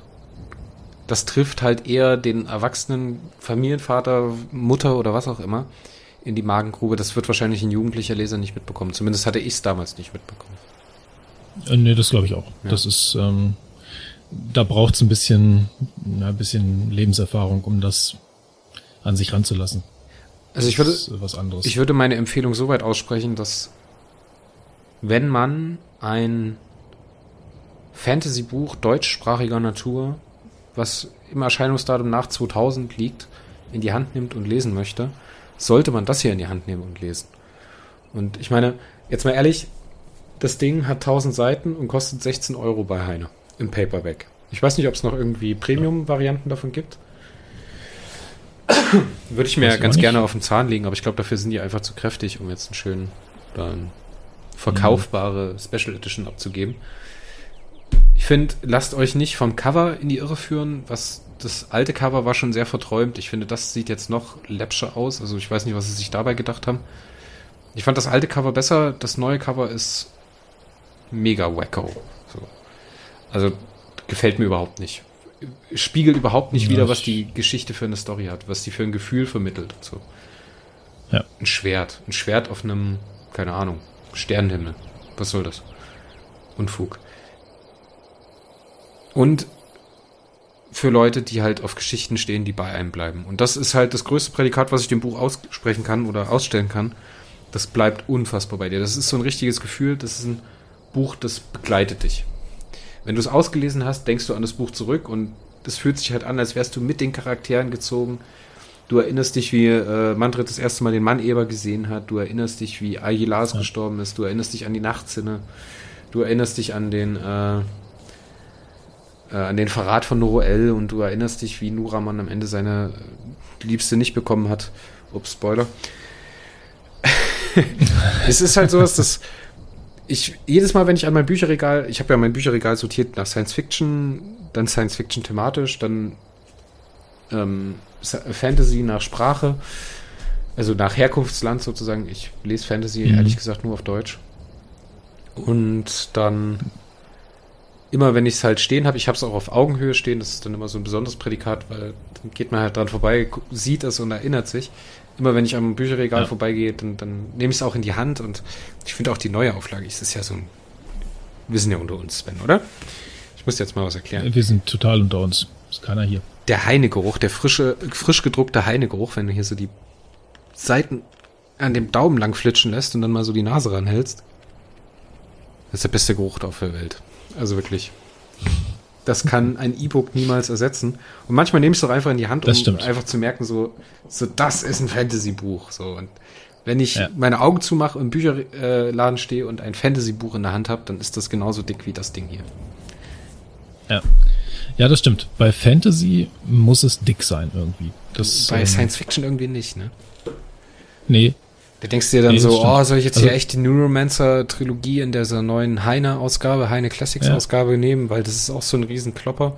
Ist vielleicht nicht mal die Hälfte, ja. weil das Format ja auch kleiner ist, als jetzt hier die, die Elfen, weißt du? Ja. nee, bei, bei Science Fiction bin ich total glücklich über so ein 300, 350 Seiten Buch.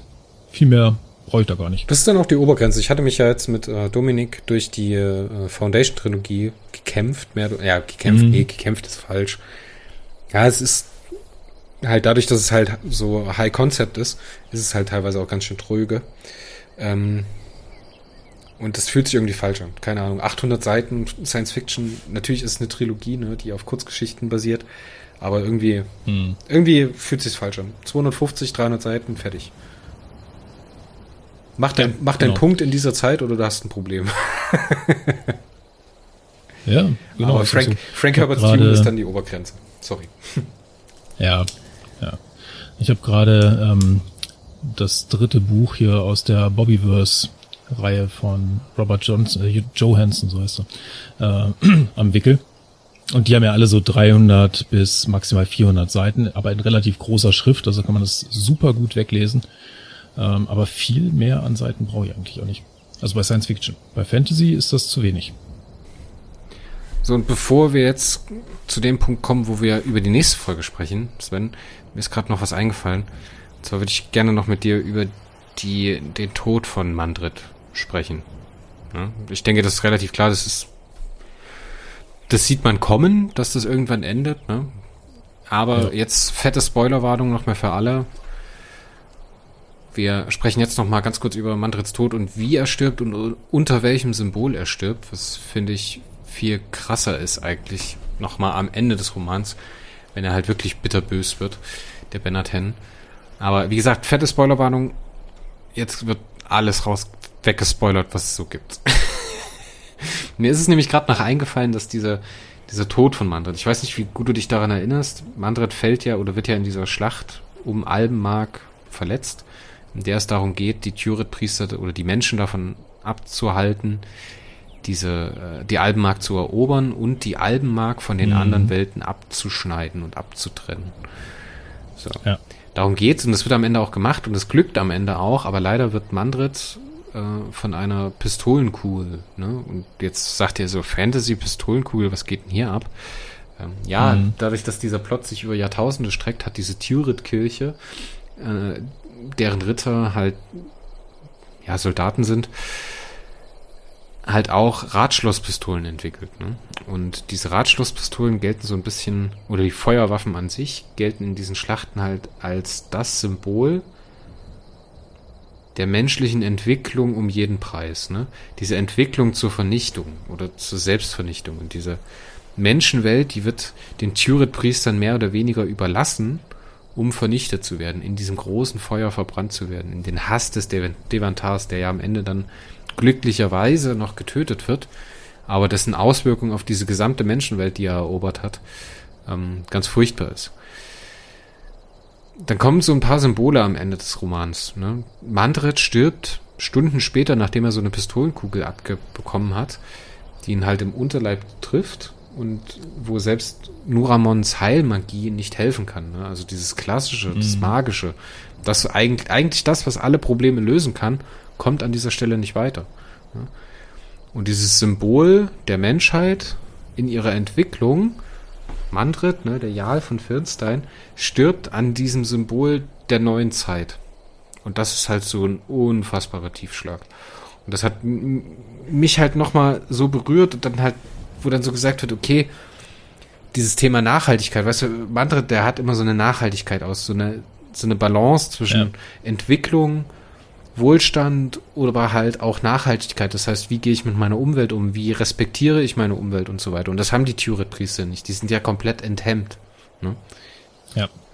Und dieses Symbol geht dann halt unter an diesem kleinen Pistolenschuss, der diesen Baum von Mann fällt. Ne? Und der halt dem Atta Aikiato dann mit seinem Leib neues Leben spendet, was auch wieder so eine schöne Geschichte ist. Dieses, diese Art von Wiedergeburt, weißt du, das ist ja der erste Mensch, der dieses, diesen Geist der Wiedergeburt in irgendeiner Art und Weise nachvollziehen kann, weil ein Stück von Atta Aikiato hat ja in ihm gelebt, ne? was jetzt wieder in den Baum zurückkehrt und anscheinend auch Teile von ihm mitnimmt. Und im Moment mhm. seines Todes wird, er, wird dann praktisch äh, erklärt, dass die Menschen diese Bestimmung nicht brauchen. Und das finde ich eine, wenn du dir darüber nochmal Gedanken machst, ich weiß nicht, ob dir das aufgefallen ist, ähm, wir haben ja die Elfen, die den, ihr ganzes Leben dieser Bestimmung hinterherlaufen, um diese Erlösung zu erfahren, dieses Ausbrechen aus diesem Kreislauf. Und mit dem Ende von Mandritz merken wir praktisch, dass das rechtschaffende Leben, was er offensichtlich geführt hat, seine Bestimmung gewesen ist. Und das ist so eine positive Message und das ist so eine, das hat so eine Kraft und so eine Energie, weil er findet, also das ist diese klassische Szene, er ist, seine Besicht wird eingedämmt, er sieht seinen Sohn beim Fliegenfischen eigentlich das, was er sich die ganze Zeit gewünscht hat, ist dann kurz beeindruckt, dass sein Sohn das anscheinend doch ganz gut kann, aber er kommt damit ja ins Paradies oder halt in die, in die Welt der Götter der Menschen wo mhm. er immer hin wollte. Ne? Und er braucht dieses Schicksal nicht. Er hat in seinem Leben nur Dinge getan, die gut waren und die richtig waren. Er hat seinen Freunden geholfen. Er hat versucht, sein Dorf zu schützen. Er hat sein eigenes Glück und das Glück seiner Familie geopfert, um andere Menschen zu retten, was ja so als Preis eigentlich ein total hohes Gut ist. So. Und er schafft es jetzt, ohne das Schicksal auszukommen und dieses rechtschaffende Leben zu führen und am Ende doch erlöst zu werden. Das finde ich so eine positive Message und so schön am Ende. Und das ist, finde ich, was, das schaffen Farodin und Nuramon zum Beispiel überhaupt nicht zu verstehen. Ne? Die halt, dadurch, dass sie halt auf eine andere Art und Weise leben, in einer anderen Zeit oder in einem anderen Zeitverständnis leben, ähm, können die das nicht nachvollziehen, was Mandrit in dem Moment fühlt. Und am Ende des Tages haben wir Nuramon, der in der Menschenwelt steht, die Albenmark ist abgeschnitten, er hat keinen Weg zurück in seine Heimat. Er wird wahrscheinlich nie wieder irgendein Albenkind sehen, weil sie alle vor Turet geflohen sind. Und er steht auf diesem neuen Kontinent. Ne? Also der Punkt, wo MRL Noel verbannt hat, der ist, wenn wir davon ausgehen, dass das Fjordland und äh, die Wüste und äh, Iskendria und sowas in Europa liegt, dann ist dieser Ort, wo Noroel verbannt wurde, die neue Welt, also praktisch Amerika. Also dieser Aufbruch in die neue, also in die frühe Neuzeit.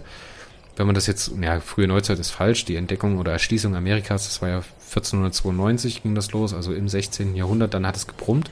Ja, und dann kommen wir in diesen, in diese, diesen Bereich der Aufklärung hinein. So langsam, frühe Aufklärung. Und Nuramon steht komplett alleingelassen von allen, abgetrennt von seiner Heimat und äh, in dem Wissen, dass seine die Frau, die er gemeint hat zu lieben, ihn nicht gewählt hat, auf diesen neuen Kontinent, ne, auf einer neuen Spielart von Menschenwelt, die anscheinend noch nicht von der Tyrit-Kirche ähm, verseucht worden ist und kann in diesem Moment nachvollziehen, und das ist der einzige Punkt, in dem wirklich nachvollziehbar gemacht wird, für Nuramon und Farodin oder halt in dem Fall nur noch Nuramon, wie Mandret sich seit Beginn des Romans gefühlt hat. Und das ist eine Schleife, das ist halt so wahnsinnig, wahnsinnig toll. Und auch Nuramon, der ist ja nicht, der ist ja nicht niedergeschlagen oder sowas, der akzeptiert ja durchaus sein Schicksal. Ne? Und das ist der Moment, wo mhm. du halt siehst, okay, der Mensch hat auf den Elf abgefärbt mhm. und hat ihn inspiriert, daher trotzdem weiterzumachen. Und er geht ja weiter auf die Reise. Das ist ja nicht das Ende seiner Geschichte. Ne?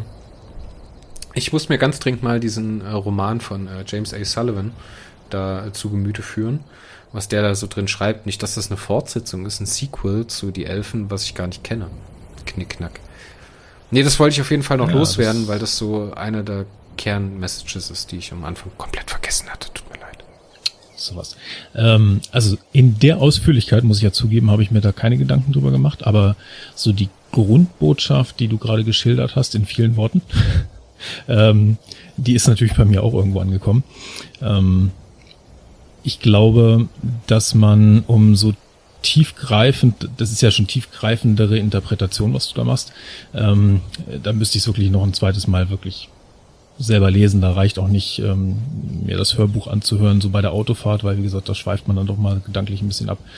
Ähm, aber ja, so wie du es geschildert hast, ist das A ein schönes Schlusswort zu diesem Buch und äh, B in sich ziemlich schlüssig. Also ja, das spiegelt dann auch so das Gefühl, ähm, was ich am Ende des Buches hatte, ganz gut in Worten wieder. Das klingt immer so ein Vor wie so ein Vorwurf bei euch, wenn ich viele Worte benutze. Das Problem, was, ich muss mal so, kleinen, ich muss mal so eine kleine Erklärung zu dem Thema abgeben. Der Mario meckert ja auch immer bei mir, wenn ich ins Schwafeln komme. Ähm, das Problem ist, äh, das ist alles in meinem Kopf, aber es fällt mir alles erst beim Reden ein. Und das kann halt durchaus sein, dass ich zwei oder dreimal, während ich den Satz aufsage, äh, die Meinung ändere. Und wenn ihr euch mal ganz genau den einen oder anderen Podcast äh, anhört, da widerspreche ich mich mir teilweise in einem Monolog mehrfach. Das liegt halt daran, dass das erst beim Reden aus meinem Hirn rauskommt. Das ist halt leider so. Es tut mir leid. Es ist im Fluss. Und der Mario wollte mir das auch nicht glauben, wenn ich, der meinte, dass das so eine unangenehme Sprachangewohnheit ist, wenn ich sag, verstehst du, was ich meine? Aber das ist halt leider ernst gemeint.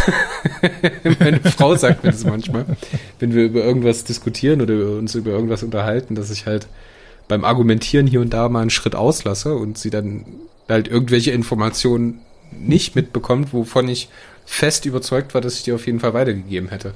Das ist natürlich ein bisschen unfair, deswegen ähm, schalte ich halt hier und da mal auf Durchzug und hoffe, dass alles rausputzelt, was da dazu gehört. Aber okay. Nee, ich lasst uns für ja. die Elfen gut sein lassen und äh, mal über die nächste Folge Erweltenting ja. reden. Ja. Wir haben ja ähm, Wir haben uns heiß gestritten. Wir haben ja noch wir haben, ja, wir haben, naja, heiß gestritten. Also wir haben so ein bisschen diskutiert. Ähm, letzten Endes haben wir uns, glaube ich, so auf drei mögliche Autoren geeinigt. Ne? Genau. Zum genau. einen, äh, also es, in zwei Fällen geht's eher so in Richtung so Anfänge der deutschen Fantasy, würde ich mal sagen. Äh, das wäre zum einen Michael Ende und zum anderen, ähm, du weißt, ich und Namen. Ich Walter Mörs. Walter Mörs. Genau, Walter Mörs. Und äh, der dritte Name, den wir auf der Liste haben, ähm, ist ja doch ein bisschen aktueller und auch noch aktuell aktiv, ähm, nämlich Uschi Zietsch, die viele sicherlich aus Perry Roden kennen, ähm, die aber eben auch Fantasy schreibt. Genau. Ähm, ja. Es waren noch andere Leute im, im, in der Diskussion, zum Beispiel Markus Heitz mit seinen Zwergenromanen oder mit seinen Albay-Romanen.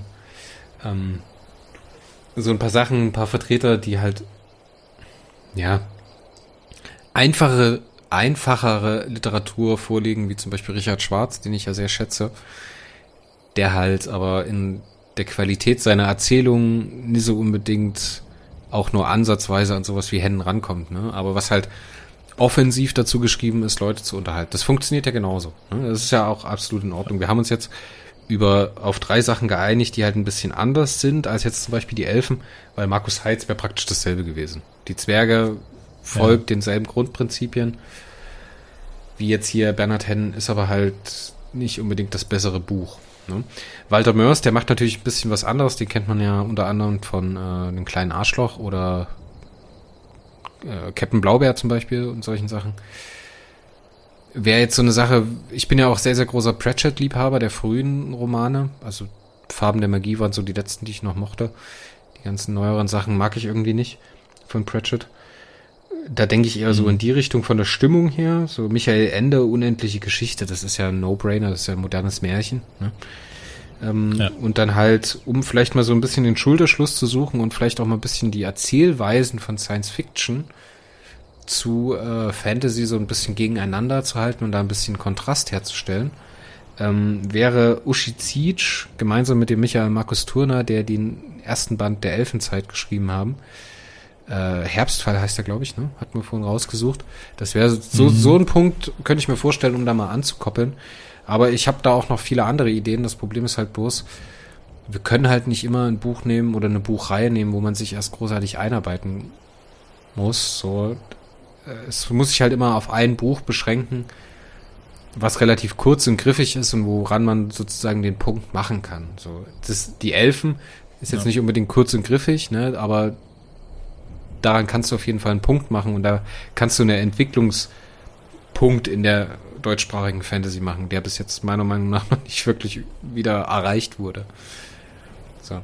Deswegen würde ja. ich sagen, wir bereiten mal einen vor, wir gucken uns die Bücher mal an. Du sagtest schon, du äh, liest äh, die unendliche Geschichte deinen Kindern vor, das finde ich eine sehr, sehr süße Sache. Fände ich vielleicht auch spannend, ein bisschen zu hören, was die darüber denken oder wie die das aufnehmen, ob die das fasziniert. Ähm, mhm. Am Ende des Tages, zurzeit ist so ein bisschen mein Favorit Ushizij und MMT, weil die beiden bei Periroden mich eigentlich immer überzeugen und meinen Geschmack treffen. Ähm, ja. Michael Ende auf Platz zwei mit der unendlichen Geschichte und Walter Mörs noch so ein bisschen ausgeklammert, weil ich mich da in seiner Fantasy nicht so gut auskenne, muss ich sagen. Um nicht zu sagen, ich habe noch keinen Ja, das geht mir genauso. ja, das, das kann man ja alles nachholen.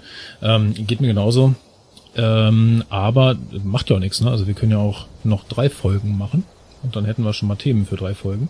Und wenn uns was Besseres einfällt, schieben wir das halt dazwischen. Das ist ja auch kein Problem. Ja, kein Problem. Dann äh, gibst du mir den Schlüssel zu deiner Zeitmaschine, damit ich vielleicht den ein oder anderen 48-Stunden-Tag einlesen, einlegen kann? Klar, klar, wenn ich ihn wiedergefunden habe, kriegst du ihn. Aber bitte Folgetag zurückgeben, gell? hm? Wann hören wir uns denn das nächste Mal, Sven? Wann wollen wir denn die nächste Folge angehen? Ja, das ist eine gute Frage. Ähm, wie wir ja anfangs schon gesagt haben, stehen jetzt erstmal zwei andere Sachen noch auf dem Programm, ne? Ja, ich würde nämlich mal Mit, sagen, dass ähm, wir uns so Richtung Ende September, Anfang Oktober orientieren damit. Nur damit ihr darauf vorbereitet ja. seid und jetzt nicht irgendwie ja. jede Woche wartet. Ähm, wer da einen Tipp haben möchte, wir haben in unserem Discord-Server im Warp Talk eine angepinnte Nachricht. Da könnt ihr die aktuelle Release-Planung vom Podcast einsehen. Und da schreibe ich auch immer rein, wenn es irgendwelche Änderungen gibt. Ne? Dann könnt ihr praktisch jetzt vor, nach vorne blicken bis Ende September da ist noch äh, der Nebel des Krieges, da wissen wir noch nicht, was passiert. Aber da werden wir uns dann irgendwo einreihen und sozusagen das äh, vierte Quartal dann nutzen, um noch einen Weltenting zu veranstalten. Ich muss sagen, wir waren ja. beim letzten Mal bei Robot Chorus so aufgeregt, dass wir unseren selbstgewählten Namen gar nicht gesagt haben. Ist dir das mal aufgefallen? Echt nicht? Wir haben uns, nicht aufgefallen. Wir haben uns übelst lange rumgekämpft mit unserem Namen und dann vergessen wir ihn anzusagen. Mensch, Weltenting. Ja. Na komm, wir hatten ja auch äh, einen Promi als Gast, ne? Auf jeden Fall, auf jeden Fall. Hat auch übelst darf Spaß man, gemacht. Da darf man auch mal. Ja, war cool, ne? Ja. Fand ich auch. Mega. Jetzt habe ich wieder Bock. Jetzt glaub, jetzt fahre ich mir nochmal hier Elfenlicht und Elfenwinter rein und dann morgen vielleicht noch die Elfenritter. ja, dann. Nee, komm, lass uns einen Sack Hast dein, deine Zeitmaschine, ja, hast deine Zeitmaschine wiedergefunden, ne? Nee, ich mach, ich mach das wie so eine Amöbe. Ich umfließe das einfach, weißt du? Ah, ja, das ist auch. Ich klappe das Buch hier Taktik. so auf, leg dann mein Gesicht rein und dann warte ich einfach, bis der Text einsickert. Dauert ungefähr zehn Minuten, dann ist das äh, durchgezogen. Äh, die Technik sollte ich mir mal abschauen. Ja, auf jeden Fall. Alles klar. Ein bisschen wie früher in der Schule, äh, Schulbuch und das Kopfkissen und so. Ja, das hat nie, nie was gebracht, aber ich habe immer dann diesen Abdruck vom Ringblock, hatte ich dann mal an der Schulter, weil ich irgendwie draufgelegen habe. Weil ich war immer zu faul, meine Seiten in meine Ordner einzuheften. Das haben nur Streber gemacht. Ja, das stimmt. Alles klar, Sven. Dann lass uns gut sein für heute. Wir hören uns wieder mit Fantasy-Themen deutschsprachiger Natur Ende September, Anfang Oktober in der Richtung. Wir zwei hören uns das genau. nächste Mal bei äh, dem ersten Viertel von ähm, Karl Teichenzyklus gemeinsam mit Mario Stars wird dabei sein, Markus Gersting wird dabei sein, du wirst dabei sein, ich werde dabei sein Noch jemand? Andi vielleicht noch. Reicht, oder? Ja, ja, könnte sein. Ja. Ja, spannend. Spannend, spannend, spannend. Und danach mit äh, Neo, dem Finale der dritten Staffel. Auch spannend. Genau. Und vielleicht bei Vega, hast du gesagt. Im September. Ja, wenn ich es schaffe, ne? ähm, ja, komm, bisschen, bisschen. Ich meine, ich lese das Zeug, warum kann ich. Ja, das ist ja egal. Ja. Bisschen Perioden-Podcast-Woche musst du schon mitmachen. Ja. Mal mindestens zum Neo-Special. ja. Alles klar. Sven, Schluss jetzt. Okay. Abbruch. Sag Tschüss. Tschüss. tschüss.